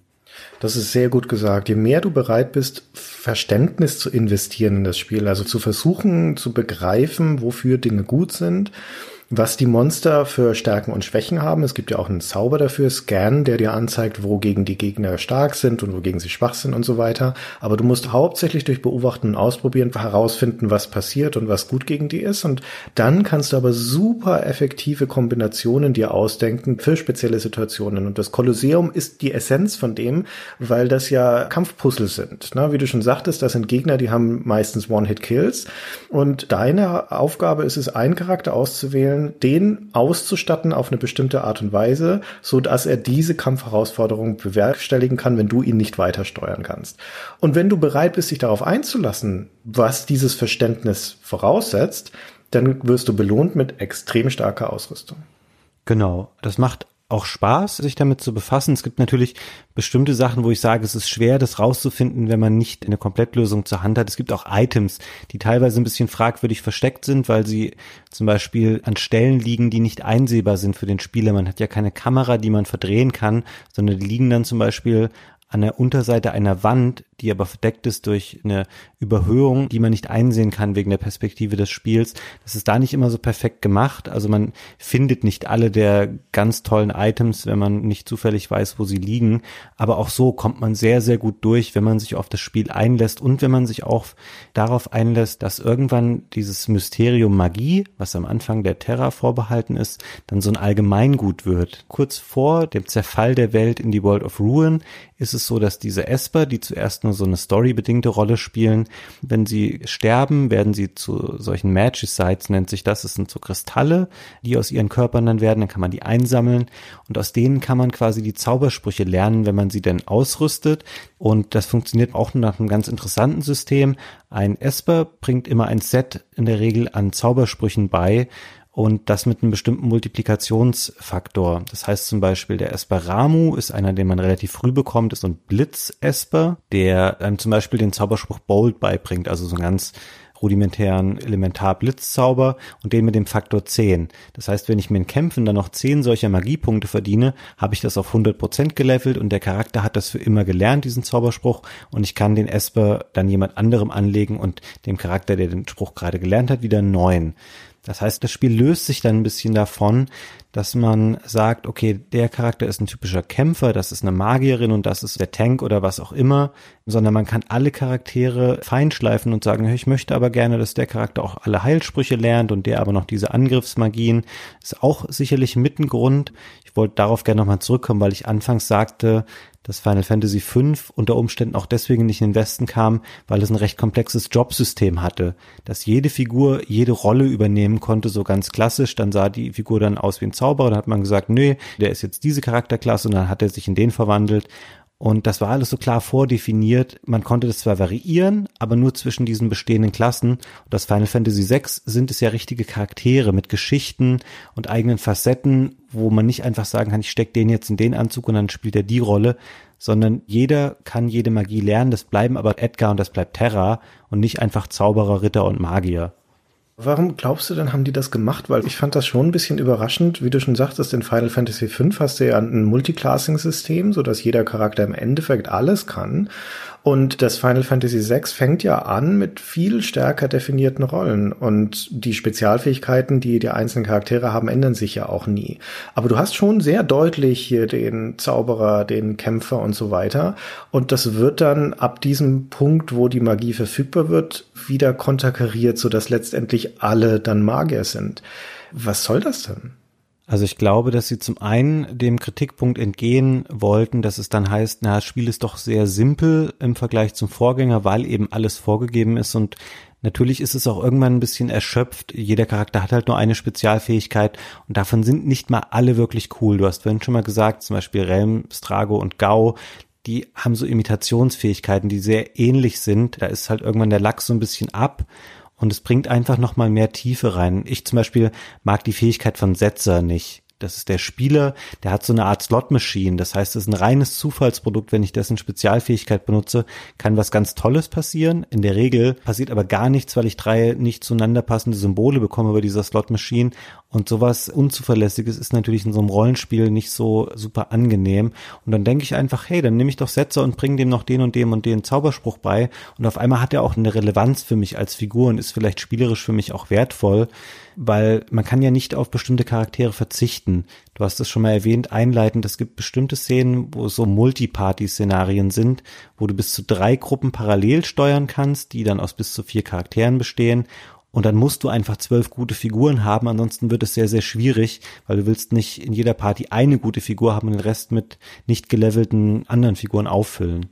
Ich verstehe deinen Punkt, aber ich fand es trotzdem ein bisschen seltsam, weil ein Setzer zum Beispiel, selbst wenn er dann Magie lernt, wird ja nie ein guter Magier.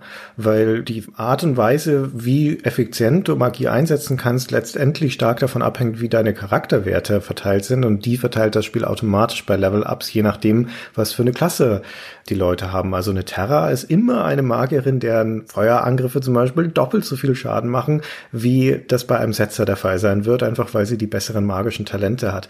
Das heißt, so jemand wie Setzer als Magier einzusetzen, ist auch nicht effizient. Der ist eigentlich nie effizient, ja. Der ist halt einfach ein schlechter Charakter.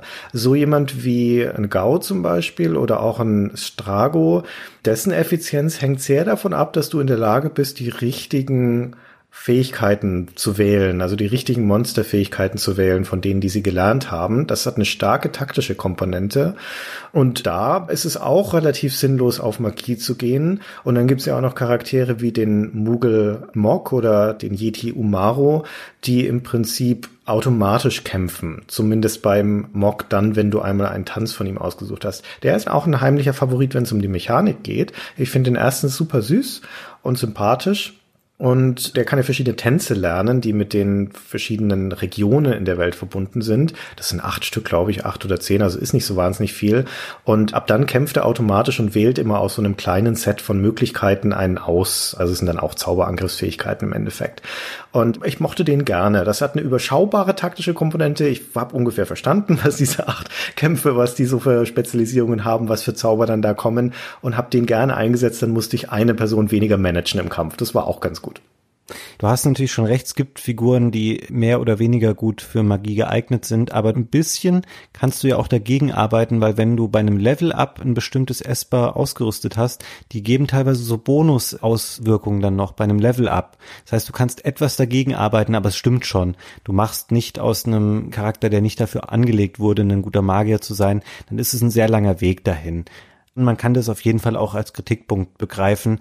Generell vielleicht auch, dass die Magie dann eben so für alle verfügbar wird. Das entzaubert das natürlich auch in so einer gewissen Art. Weil am Anfang ist es, als Terra das erste Mal zaubert und hat Locke und Edgar in der Party, kommt auch eine ganz lustige Zwischensequenz im Kampf wie die beiden einfach völlig fassungslos dastehen und sich gegenseitig fragen, ob sie gesehen haben, dass da gerade jemand Magie benutzt hat. Das ist ein sehr schöner Moment und dieser Zauber im wahrsten Sinne des Wortes geht dann später ein bisschen verloren, weil Magie an jeder Ecke von jedem einfach gelernt wird. Ja, und insbesondere Terra, deren Spezialfähigkeit am Anfang ja einfach ist, dass sie Magie kann. Sobald es alle können, braucht sie ja eine neue Spezialfähigkeit und dann gibt das Spiel ihr die lämste Spezialfähigkeit überhaupt, die zwar sehr mächtig ist, aber in ihrer Funktionsweise trivial. Sie kann sich nämlich in so ein Energiewesen, also ein Esper verwandeln und dann ist sie halt einfach geboostet für eine bestimmte Zeit und richtet mehr Zauberschaden an und sowas. Und das ist auf einer mechanischen Ebene echt arm. Aber die Zeit ist auch wahnsinnig kurz. Ja, zwei, drei Angriffe oder sowas und das war's. Ja, wenn überhaupt. Also ich glaube, in frühen Phasen des Spiels bringt das fast gar nichts, weil nach der Verwandlung kommt sie manchmal gar nicht mehr dran, weil dann einfach zwischendurch alle Leute einmal ziehen und dann ist das schon wieder aufgebraucht und sie verwandelt sich wieder zurück. Aber das hängt davon ab, wie viele Magiepunkte du gesammelt hast. Also du kriegst ja durch Kämpfe am Anfang nur Gold und Erfahrung und später kommen ja noch diese Magic Points, diese Magiepunkte dazu, mit denen du dann die magischen Fähigkeiten lernst. Und die Terra ist die einzige, bei der das noch einen zweiten Zweck hat.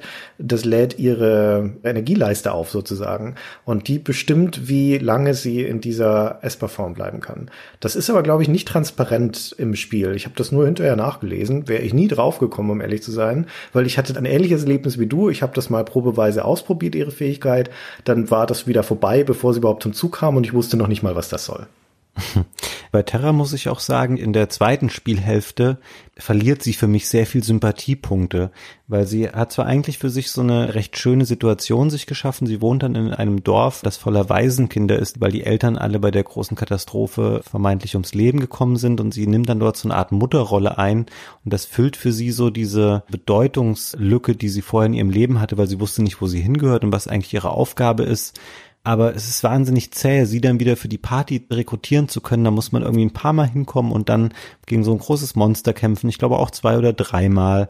Und sie lässt sich so extrem lange bitten und sie wirkt auch nicht gereift, sondern sie hat so eine etwas unreife Planlosigkeit an sich, in der sie sich dann einfach arrangiert hat in dieser Ersatzmutterrolle. Ja, sie wird halt von Selbstzweifeln geplagt. Das ist ja gerne mal so in diesen japanischen Spielen, dass du Figuren hast oder eine Zentrale vor allen Dingen, die sehr an sich zweifelt, an ihrem Platz in der Welt. Es kommt ja auch dieser typische Satz, den sagt sie auch mindestens einmal, werde ich jemals lieben können oder werde ich jemals geliebt werden? Das ist natürlich schon eine zentrale Frage und das sind ja alles Teenager oder junge Erwachsene. Also das ist ja für die Terra auch eine Coming-of-Age-Geschichte. Da hat das schon seinen Platz aber es zieht sich schon extrem lange hin, ihr grüblerisches, zweiflerisches Naturell. Ja, das stimmt. Hast du denn jetzt, als du es gespielt hast, dann alle Charaktere nochmal geholt in der World of Ruin? Ja, fast alle, glaube ich. Und man kann doch noch einen weiteren Charakter, diesen Gogo, freischalten, glaube ich. Wenn ich mich nicht ganz irre, den habe ich mir nicht mehr geholt zu 99 Prozent würde ich sagen, dass ich den damals zu der Zeit nie gefunden habe, weil der Weg dahin auch sehr umständlich ist. Du musst gegen einen ganz bestimmten Feind auf der Weltkarte kämpfen. Das ist so eine Art größeres Monster. Wenn du bestimmte Voraussetzungen erfüllst oder einfach wartest im Kampf, das saugt irgendwann die Charaktere alle ein. Und dann bist du im Körper, wie in diesen Geschichten, wo man in so einem Wal unterwegs ist, bist dann im Körper dieses Monsters, das ist ein kleiner Dungeon. Und da entdeckst du dann diesen Charakter, auch ein sehr schwerer Dungeon übrigens, voller sehr schwerer Feinde. Und dann findest du Gogo, der aber auch ein Charakter ist, genau wie der Umaro, dieser Yeti, der hat keine Geschichte in dem Sinne, der läuft mit und der imitiert wiederum auch die Aktion, die vorher ausgeführt wurde, was zum Spielende hin eine sehr gute Fähigkeit ist, weil du natürlich dann einfach die Fähigkeit deines am best gelevelten und ausgerüsteten Charakters direkt imitieren kannst und dann sehr, sehr viel Schaden nochmal in der zweiten Aktion danach ausüben kannst.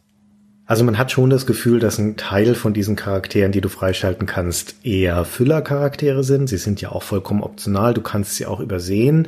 Also das ist eher dann so diese Freude, wenn du sie tatsächlich gefunden hast oder wenn du hinterher erfährst, ach hey, du hast aber übrigens ein, zwei spielbare Charaktere übersehen. Es gab ja auch in keinem Final Fantasy davor oder danach jemals wieder so viele unterschiedliche Charaktere. Ja, und die relevanten Erzählungen fokussieren sich schon auf eine Handvoll von denen. Und die sind dann aber auch hübsch auserzählt und haben ihre Nebenstories. Du hast es schon angedeutet, der Lok zum Beispiel. Das erfährt man auch eher beiläufig, wenn man dann ein Dorf im ersten Teil des Spiels besucht. Krohlingen heißt das. Und besucht dort das ehemalige Haus von der Verlobten von Locke. Rachel heißt sie. Und dann erzählt er da oder erfährt man bei der Gelegenheit, dass er die verloren hat und dass er sich Vorwürfe macht, weil er glaubt, dass er sie allein gelassen hat. Und vor allen Dingen stellt man fest, dass die Rachel von dem verrückten Dorfalchemisten in einen ewigen Schlaf versetzt wurde. Also die lag im Sterben und aber anstatt sie sterben zu lassen, wurde sie dann im Prinzip in diesen Schlaf versetzt. Und Locke sucht im zweiten Teil des Spiels, also eigentlich die ganze Zeit, aber vor allen Dingen im zweiten Teil des Spiels nach einem Weg, sie wieder zurück ins Leben zu holen. Und findet das dann auch in einem Esper, Phoenix heißt er, und von dem findet er aber leider nur ein Fragment und benutzt das auf Rachel und dann wird sie kurzzeitig wieder lebendig, lange genug, dass sie sich noch von ihm verabschieden kann und ihm danken kann für die schöne Zeit und ihm sagt, dass er sein Herz neu verschenken soll, also ihn freigibt. Und das ist eine bittersüße Szene. Es ist eine traurige natürlich, eine Abschiedsszene, aber gleichzeitig auch eine optimistische und hoffnungsvolle. Und auch da wieder, das Spiel schafft es halt einfach mit einfachen Mitteln und einfacher Grafik vor allen Dingen anrührende Momente zu erzeugen. Ich bin ehrlich gesagt bei der Szene dann fast ein bisschen froh, dass es dann irgendwie vorbei ist, weil Locke fast schon so eine Art Besessenheit im Verlauf des Spiels entwickelt und man weiß schon, das wird niemals ein gutes Ende nehmen, weil auch in dieses Haus kann man ja auch vorher schon gehen, wo Rachel in dem Keller aufgebahrt liegt und man merkt im Gespräch mit diesem Doktor, der da steht, schon, dass er eigentlich so ein bisschen verrückt ist, auch an der Musik, die da, glaube ich, ist. Es hat schon so ein bisschen so was Frankensteinhaftes an sich und man weiß, die wird nie wieder von der Bahre aufstehen und die alte sein und die werden wieder glücklich sein. Deswegen ist es an sich gut, dass dann da irgendwann so ein Abschluss einfach geschaffen wird, auch für Locke und er seinen Frieden mit dieser Situation dann irgendwie machen kann.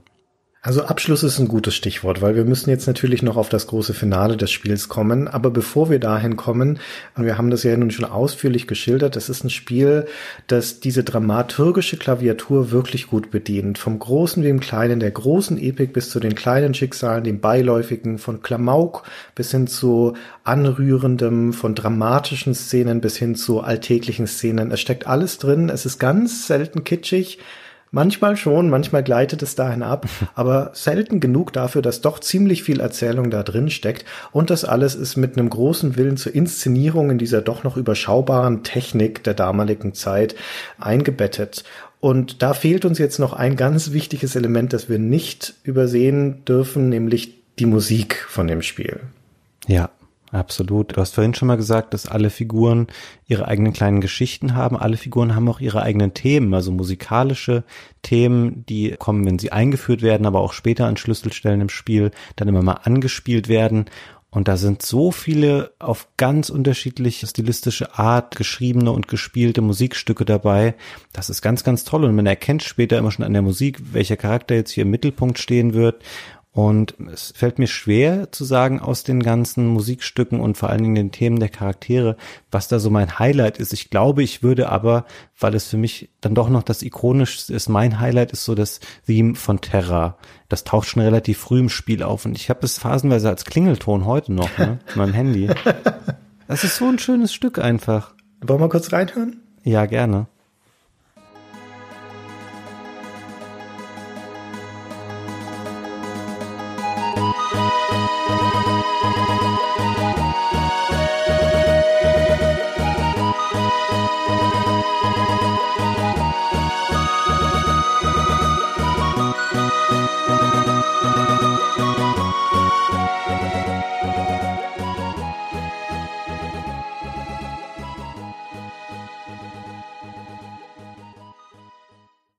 Jetzt muss ich überlegen, was mein Lieblingsstück ist. Der Komponist von den ganzen ist Nobuo Uematsu. Er ist ja auch untrennbar mit Final Fantasy verbunden, war schon bei den vorherigen Spielen dabei, bei den späteren natürlich auch, hat ganz wunderbare Musik geschrieben, gerade auch im siebten und achten Teil. Und auch hier kann man aus dem Vollen schöpfen. Das Opernthema hatten wir ja vorher zum Beispiel auch schon angesprochen. Und ich schwanke zwischen der Musik, die im Feld läuft, also da, wo man Gau trifft, und entscheide mich jetzt aber trotzdem für das Chocobo-Thema. Final Fantasy VI ist ein Spiel, in dem Chocobos ganz uncharakteristischerweise fast keine Rolle spielen. Die sind nur Transportmittel und sonst nichts, im Gegensatz zu anderen Serienteilen. aber wenn man sich so ein Chocobo mietet in einem von den Stellen und dann damit über die Karte reitet, dann spielt dieser Song.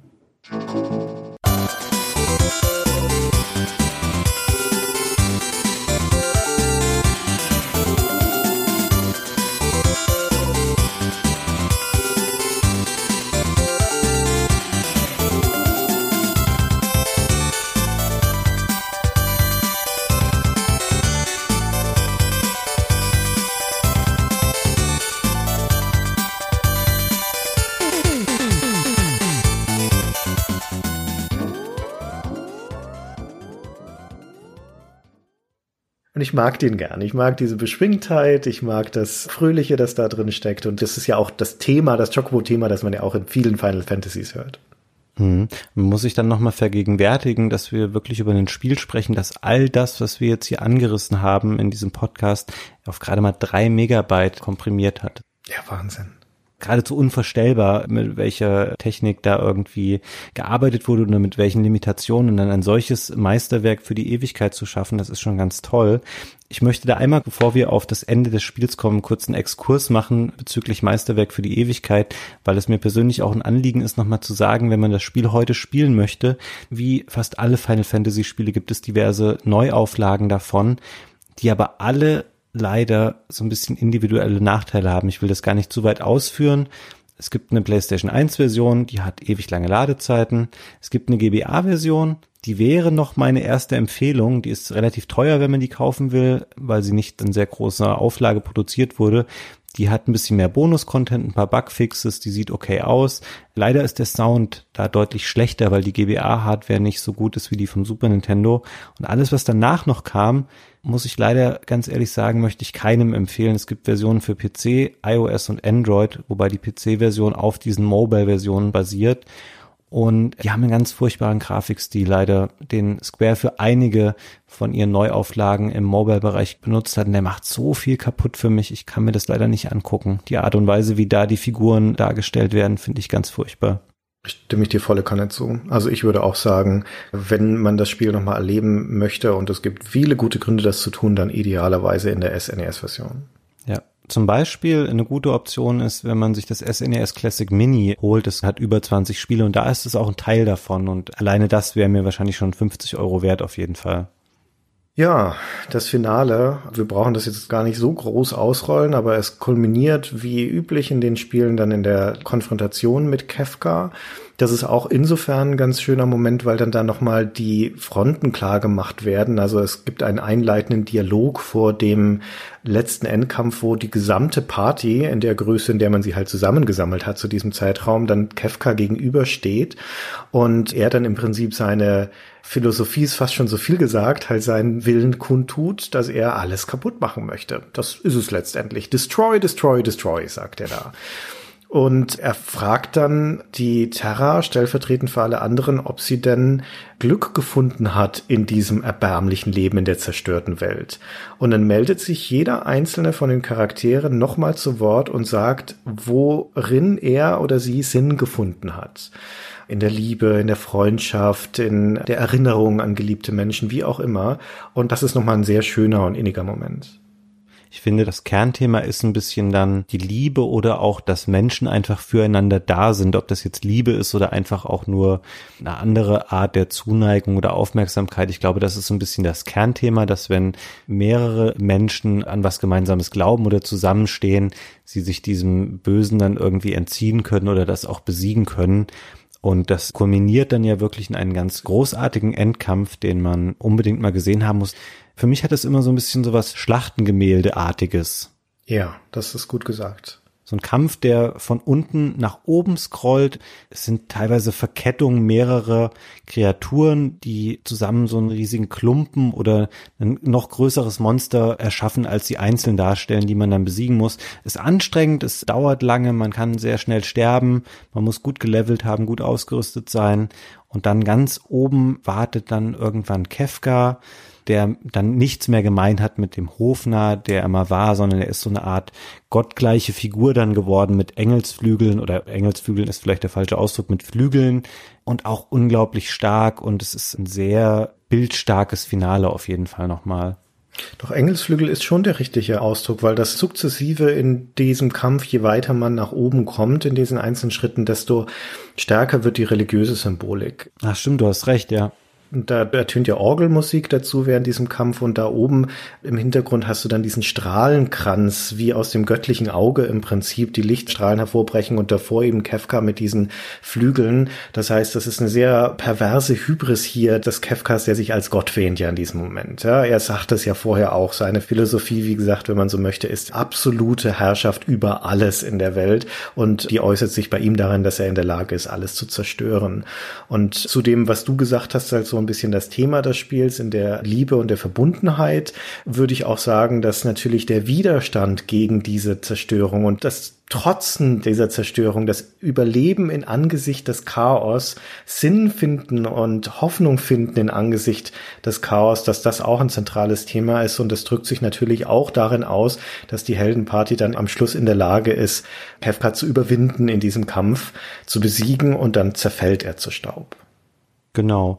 Und dann folgt noch eine ganz schöne Schlusssequenz und ist dann quasi auch in so einer Art mega großem Dungeon vorher unterwegs gewesen, hat sich da wirklich lange Zeit vorgearbeitet, bis man schließlich Kefka erreicht. Das ist auch so ein Multiparty-Abschnitt, das heißt, alle Charaktere waren da mit dabei und dann zeigt es quasi die Flucht aus diesem Dungeon, wo alle Figuren nochmal kurz beschrieben werden und auch nochmal was machen, was so ein bisschen ihren Charakteristika entspricht. Zum Beispiel Cyan, der Ritter, hat es nicht so mit Maschinen und mit Mechaniken und kann Hebel und sowas nicht so richtig bedienen. Das ist alles so ein bisschen clumsy und auch ein bisschen lustig dann wieder dann haben die alle nochmal einen schönen Moment gemeinsam, nochmal eine Szene, die sie irgendwie auch nochmal beschreibt. Und dazu sieht man immer, was auch hübsch gemacht ist, da liegt ein aufgeschlagenes Buch vor einem, während die Credits dann immer sich zwischen diese Sequenzen einreihen, zwischen diese Spielsequenzen, in dem die Seiten die ganze Zeit so flattern und dann sieht man nochmal hingeschrieben, welche Figuren da auch mitgespielt haben. Und man sieht sogar, dass sie alle auch Nachnamen haben. Das ist einem, ja. glaube ich, auch bis zum Ende des Spiels gar nicht klar. Nee, glaube ich auch, ja. Und da ganz interessant übrigens, das haben wir gar nicht angesprochen vorher, Terra ist auch ein Charakter, der ja umbenannt wurde für die US-Version, weil der Originalname der japanischen Version dem Übersetzer nicht außergewöhnlich genug erschien. Sie heißt nämlich eigentlich Tina, Tina Brandford. Und Tina war aber scheinbar kein als besonders cool wahrgenommener Name für eine so außergewöhnliche Frau. Okay, ich kenne sie nur als Terra und habe mich an diesen Namen sehr gewöhnt. Da klingt Tina schon sehr komisch. Und du siehst natürlich, was auch immer schön ist, am Ende nochmal die Welt. Und du siehst, dass da es wieder grünt, dass Häuser wieder aufgebaut werden. Man ist emotional eh schon gut dabei in diesem Moment, weil na, der dramatische Endkampf und auch Terra wurde ganz am Ende nochmal knapp vor dem Tod gerettet, aber dann, ach, alles ist gut und das ist wieder der Hoffnungsschimmer. Und dann wird auch noch ein Kind geboren, na, weil diese Waisen, um die sich Terra gekümmert hat, da ist auch ein Teenie-Pärchen dabei, Teenie-Schwangerschaft und am Schluss hält sie ihr Baby in den Händen und das hat mich dann auch nochmal über die Schwelle zu einem Tränchen geschoben, weil das ist einfach schön. Es ist in dieser religiösen Symbolik, in der du vorher drin bist, natürlich auch nochmal sehr naheliegend, dann zu sagen, da kommt ein Kind in die Welt und das ist ja auch ein Ausdruck der Hoffnung. Aber warum machen das nicht mehr Spiele? Warum trauen sich nicht mehr Spiele dann auch Kinder und gerade Babys als ein Resultat, ein Zeichen von Überwindung des Bösen als neue Hoffnung zu bringen? Das ist halt so ein starkes Symbol und ich finde, das ist sehr, sehr passend auch in dieser epischen Geschichte, dass es damit endet. Ja, und es wirkt auch gar nicht so erzwungen dann, weil dieses Thema dieser Schwangerschaft in dem Dorf, in dem Terra wohnt, spielt vorher schon immer mal eine Rolle dann. Da wohnt ein Pärchen, die ein bisschen älter sind als die übrigen Kinder und da ist das Mädchen dann schwanger von dem jungen Erwachsenen und deswegen kommt das gar nicht so Kai aus der Kiste mäßig am Ende, das Baby dann, das passt schon. Und auch nochmal schön, sie sind dann in dem Luftschiff wieder unterwegs und dann fliegen sie quasi über die Welt und sehen, wie die wieder aufgebaut wird. Und es wird einem ein bisschen suggeriert, als würden sie den Leuten auf der Welt quasi zuwinken, weil sie die Welt gerade gerettet haben, aber natürlich ist es auch eine Verabschiedung einfach an den Spieler, also an mich vor dem Fernseher zu sagen, hey, guck mal, wir haben dieses schöne Abenteuer, ich habe 40 Stunden etwa gebraucht, man kann damit aber auch noch viel mehr Zeit verbringen. Wir haben das zusammen gemacht, es war super cool, tschüss, vielen Dank. Es ist sehr schön, also ich kenne wenig so befriedigende Enden in einem Rollenspiel wie hier bei Final Fantasy VI. Das würde ich auch so sagen. Es ist auch ein sehr langes Ende. Es ist ein sehr befriedigendes dafür, dass du ja echt viel Zeit und Energie investiert hast in das Spiel vorher. Belohnt es sich dann aber auch mit einem schönen Abschluss, einem langen und versöhnlichen Ende. Ja, es ist schön, Christian, dass wir das chronologisch heute so gut hinbekommen haben, ausnahmsweise auch wirklich mal das Ende des Spiels am Ende zu besprechen. Stimmt. Ähm, Gunnar und ich verlieren auch gern schnell mal die Ordnung vorher schon mal ein bisschen und springen wild von A nach B. Das haben wir sehr organisiert hinbekommen. Ich springe jetzt trotzdem ganz wild nochmal zum Abschluss wieder ganz an den Anfang, weil wir haben ja gesagt, dass es 1994 erschienen ist, das Spiel. Ja. Und jetzt so nochmal im großen und ganzen Kontext würde ich sagen, das ist natürlich auch ein sehr schwaches Jahr für Rollenspiele. Auf dem PC reden wir darüber, dass da Ultima, die große Serie, gerade der achte Teil rausgekommen ist, was ja nun kein großer Wurf dafür war. Die anderen großen Serien, Might and Magic und Wizardry, da liegen die letzten Titel zum Teil schon ein paar Jahre zurück und vor allem gehen die da gerade in ihre großen Pausen. Da erscheint zwar Elder Scrolls Arena, aber das ist ja noch lange nicht die Größe, die es später mal haben wird. Und auf den Konsolen haben wir Shadowrun auf Mega Drive und Breath of Fire 2. Naja, das sind jetzt auch nicht so die großen Bringer. Also ja, Final Fantasy VI ist ohne Zweifel und mit großem Abstand das beste Rollenspiel des Jahres 1994. Aber wenn wir jetzt noch ein bisschen weiter den Fokus aufmachen, wie würdest du es denn einordnen im Großen und Ganzen? Meinst du jetzt innerhalb der Final Fantasy Serie oder generell? Generell auch der Rollenspiele, wenn du möchtest. Ich muss ganz ehrlich sagen, dass ich wenig kenne, was mich da so gefangen genommen hat. Ich finde Chrono Trigger auf dem Super Nintendo ist auch noch sehr stark. Ist ein Spiel von Square. Bisschen neuer noch in Anführungszeichen. Ist, glaube ich, 95 rausgekommen. Und es gibt einzelne frühe Teile der Mario und Luigi Spiele, die quasi auch Rollenspiele sind mit so leichten Geschicklichkeits-Action-Elementen drinne, wo man einen Weg gefunden hat, dass diese rundenbasierten Kämpfe nicht nur klicken und abwarten waren, sondern dass man durch richtiges Timing zum Beispiel auch nochmal einen Sprung machen konnte, um einem Angriff auszuweichen. Das hat dieses sehr lange etablierte, starre des Genres aufgebrochen. Das hat mich auch sehr überzeugt, auch wenn die Serie später ein bisschen abgebaut hat.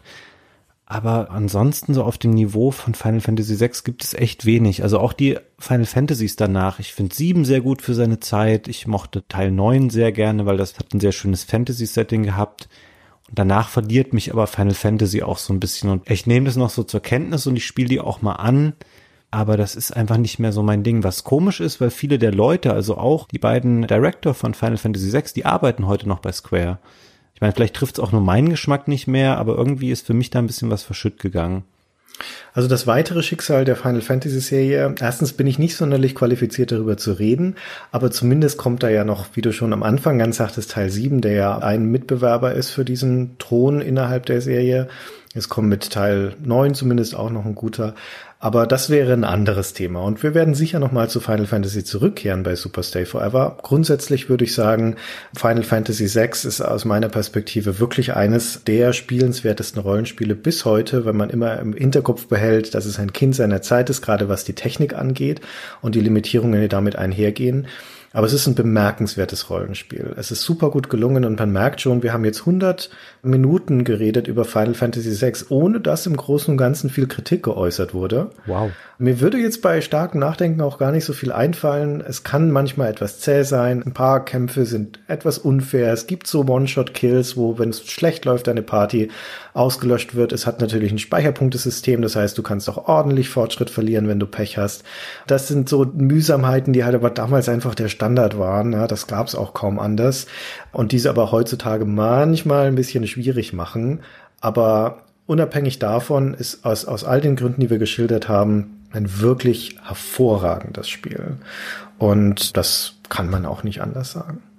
Es gibt also auch bei den Spielen, die ich jetzt bisher hier mit euch bei Super Stay Forever besprochen habe, wenige, wo ich jetzt so vorbehaltlos sagen würde, dass man das heute noch ganz fantastisch spielen kann.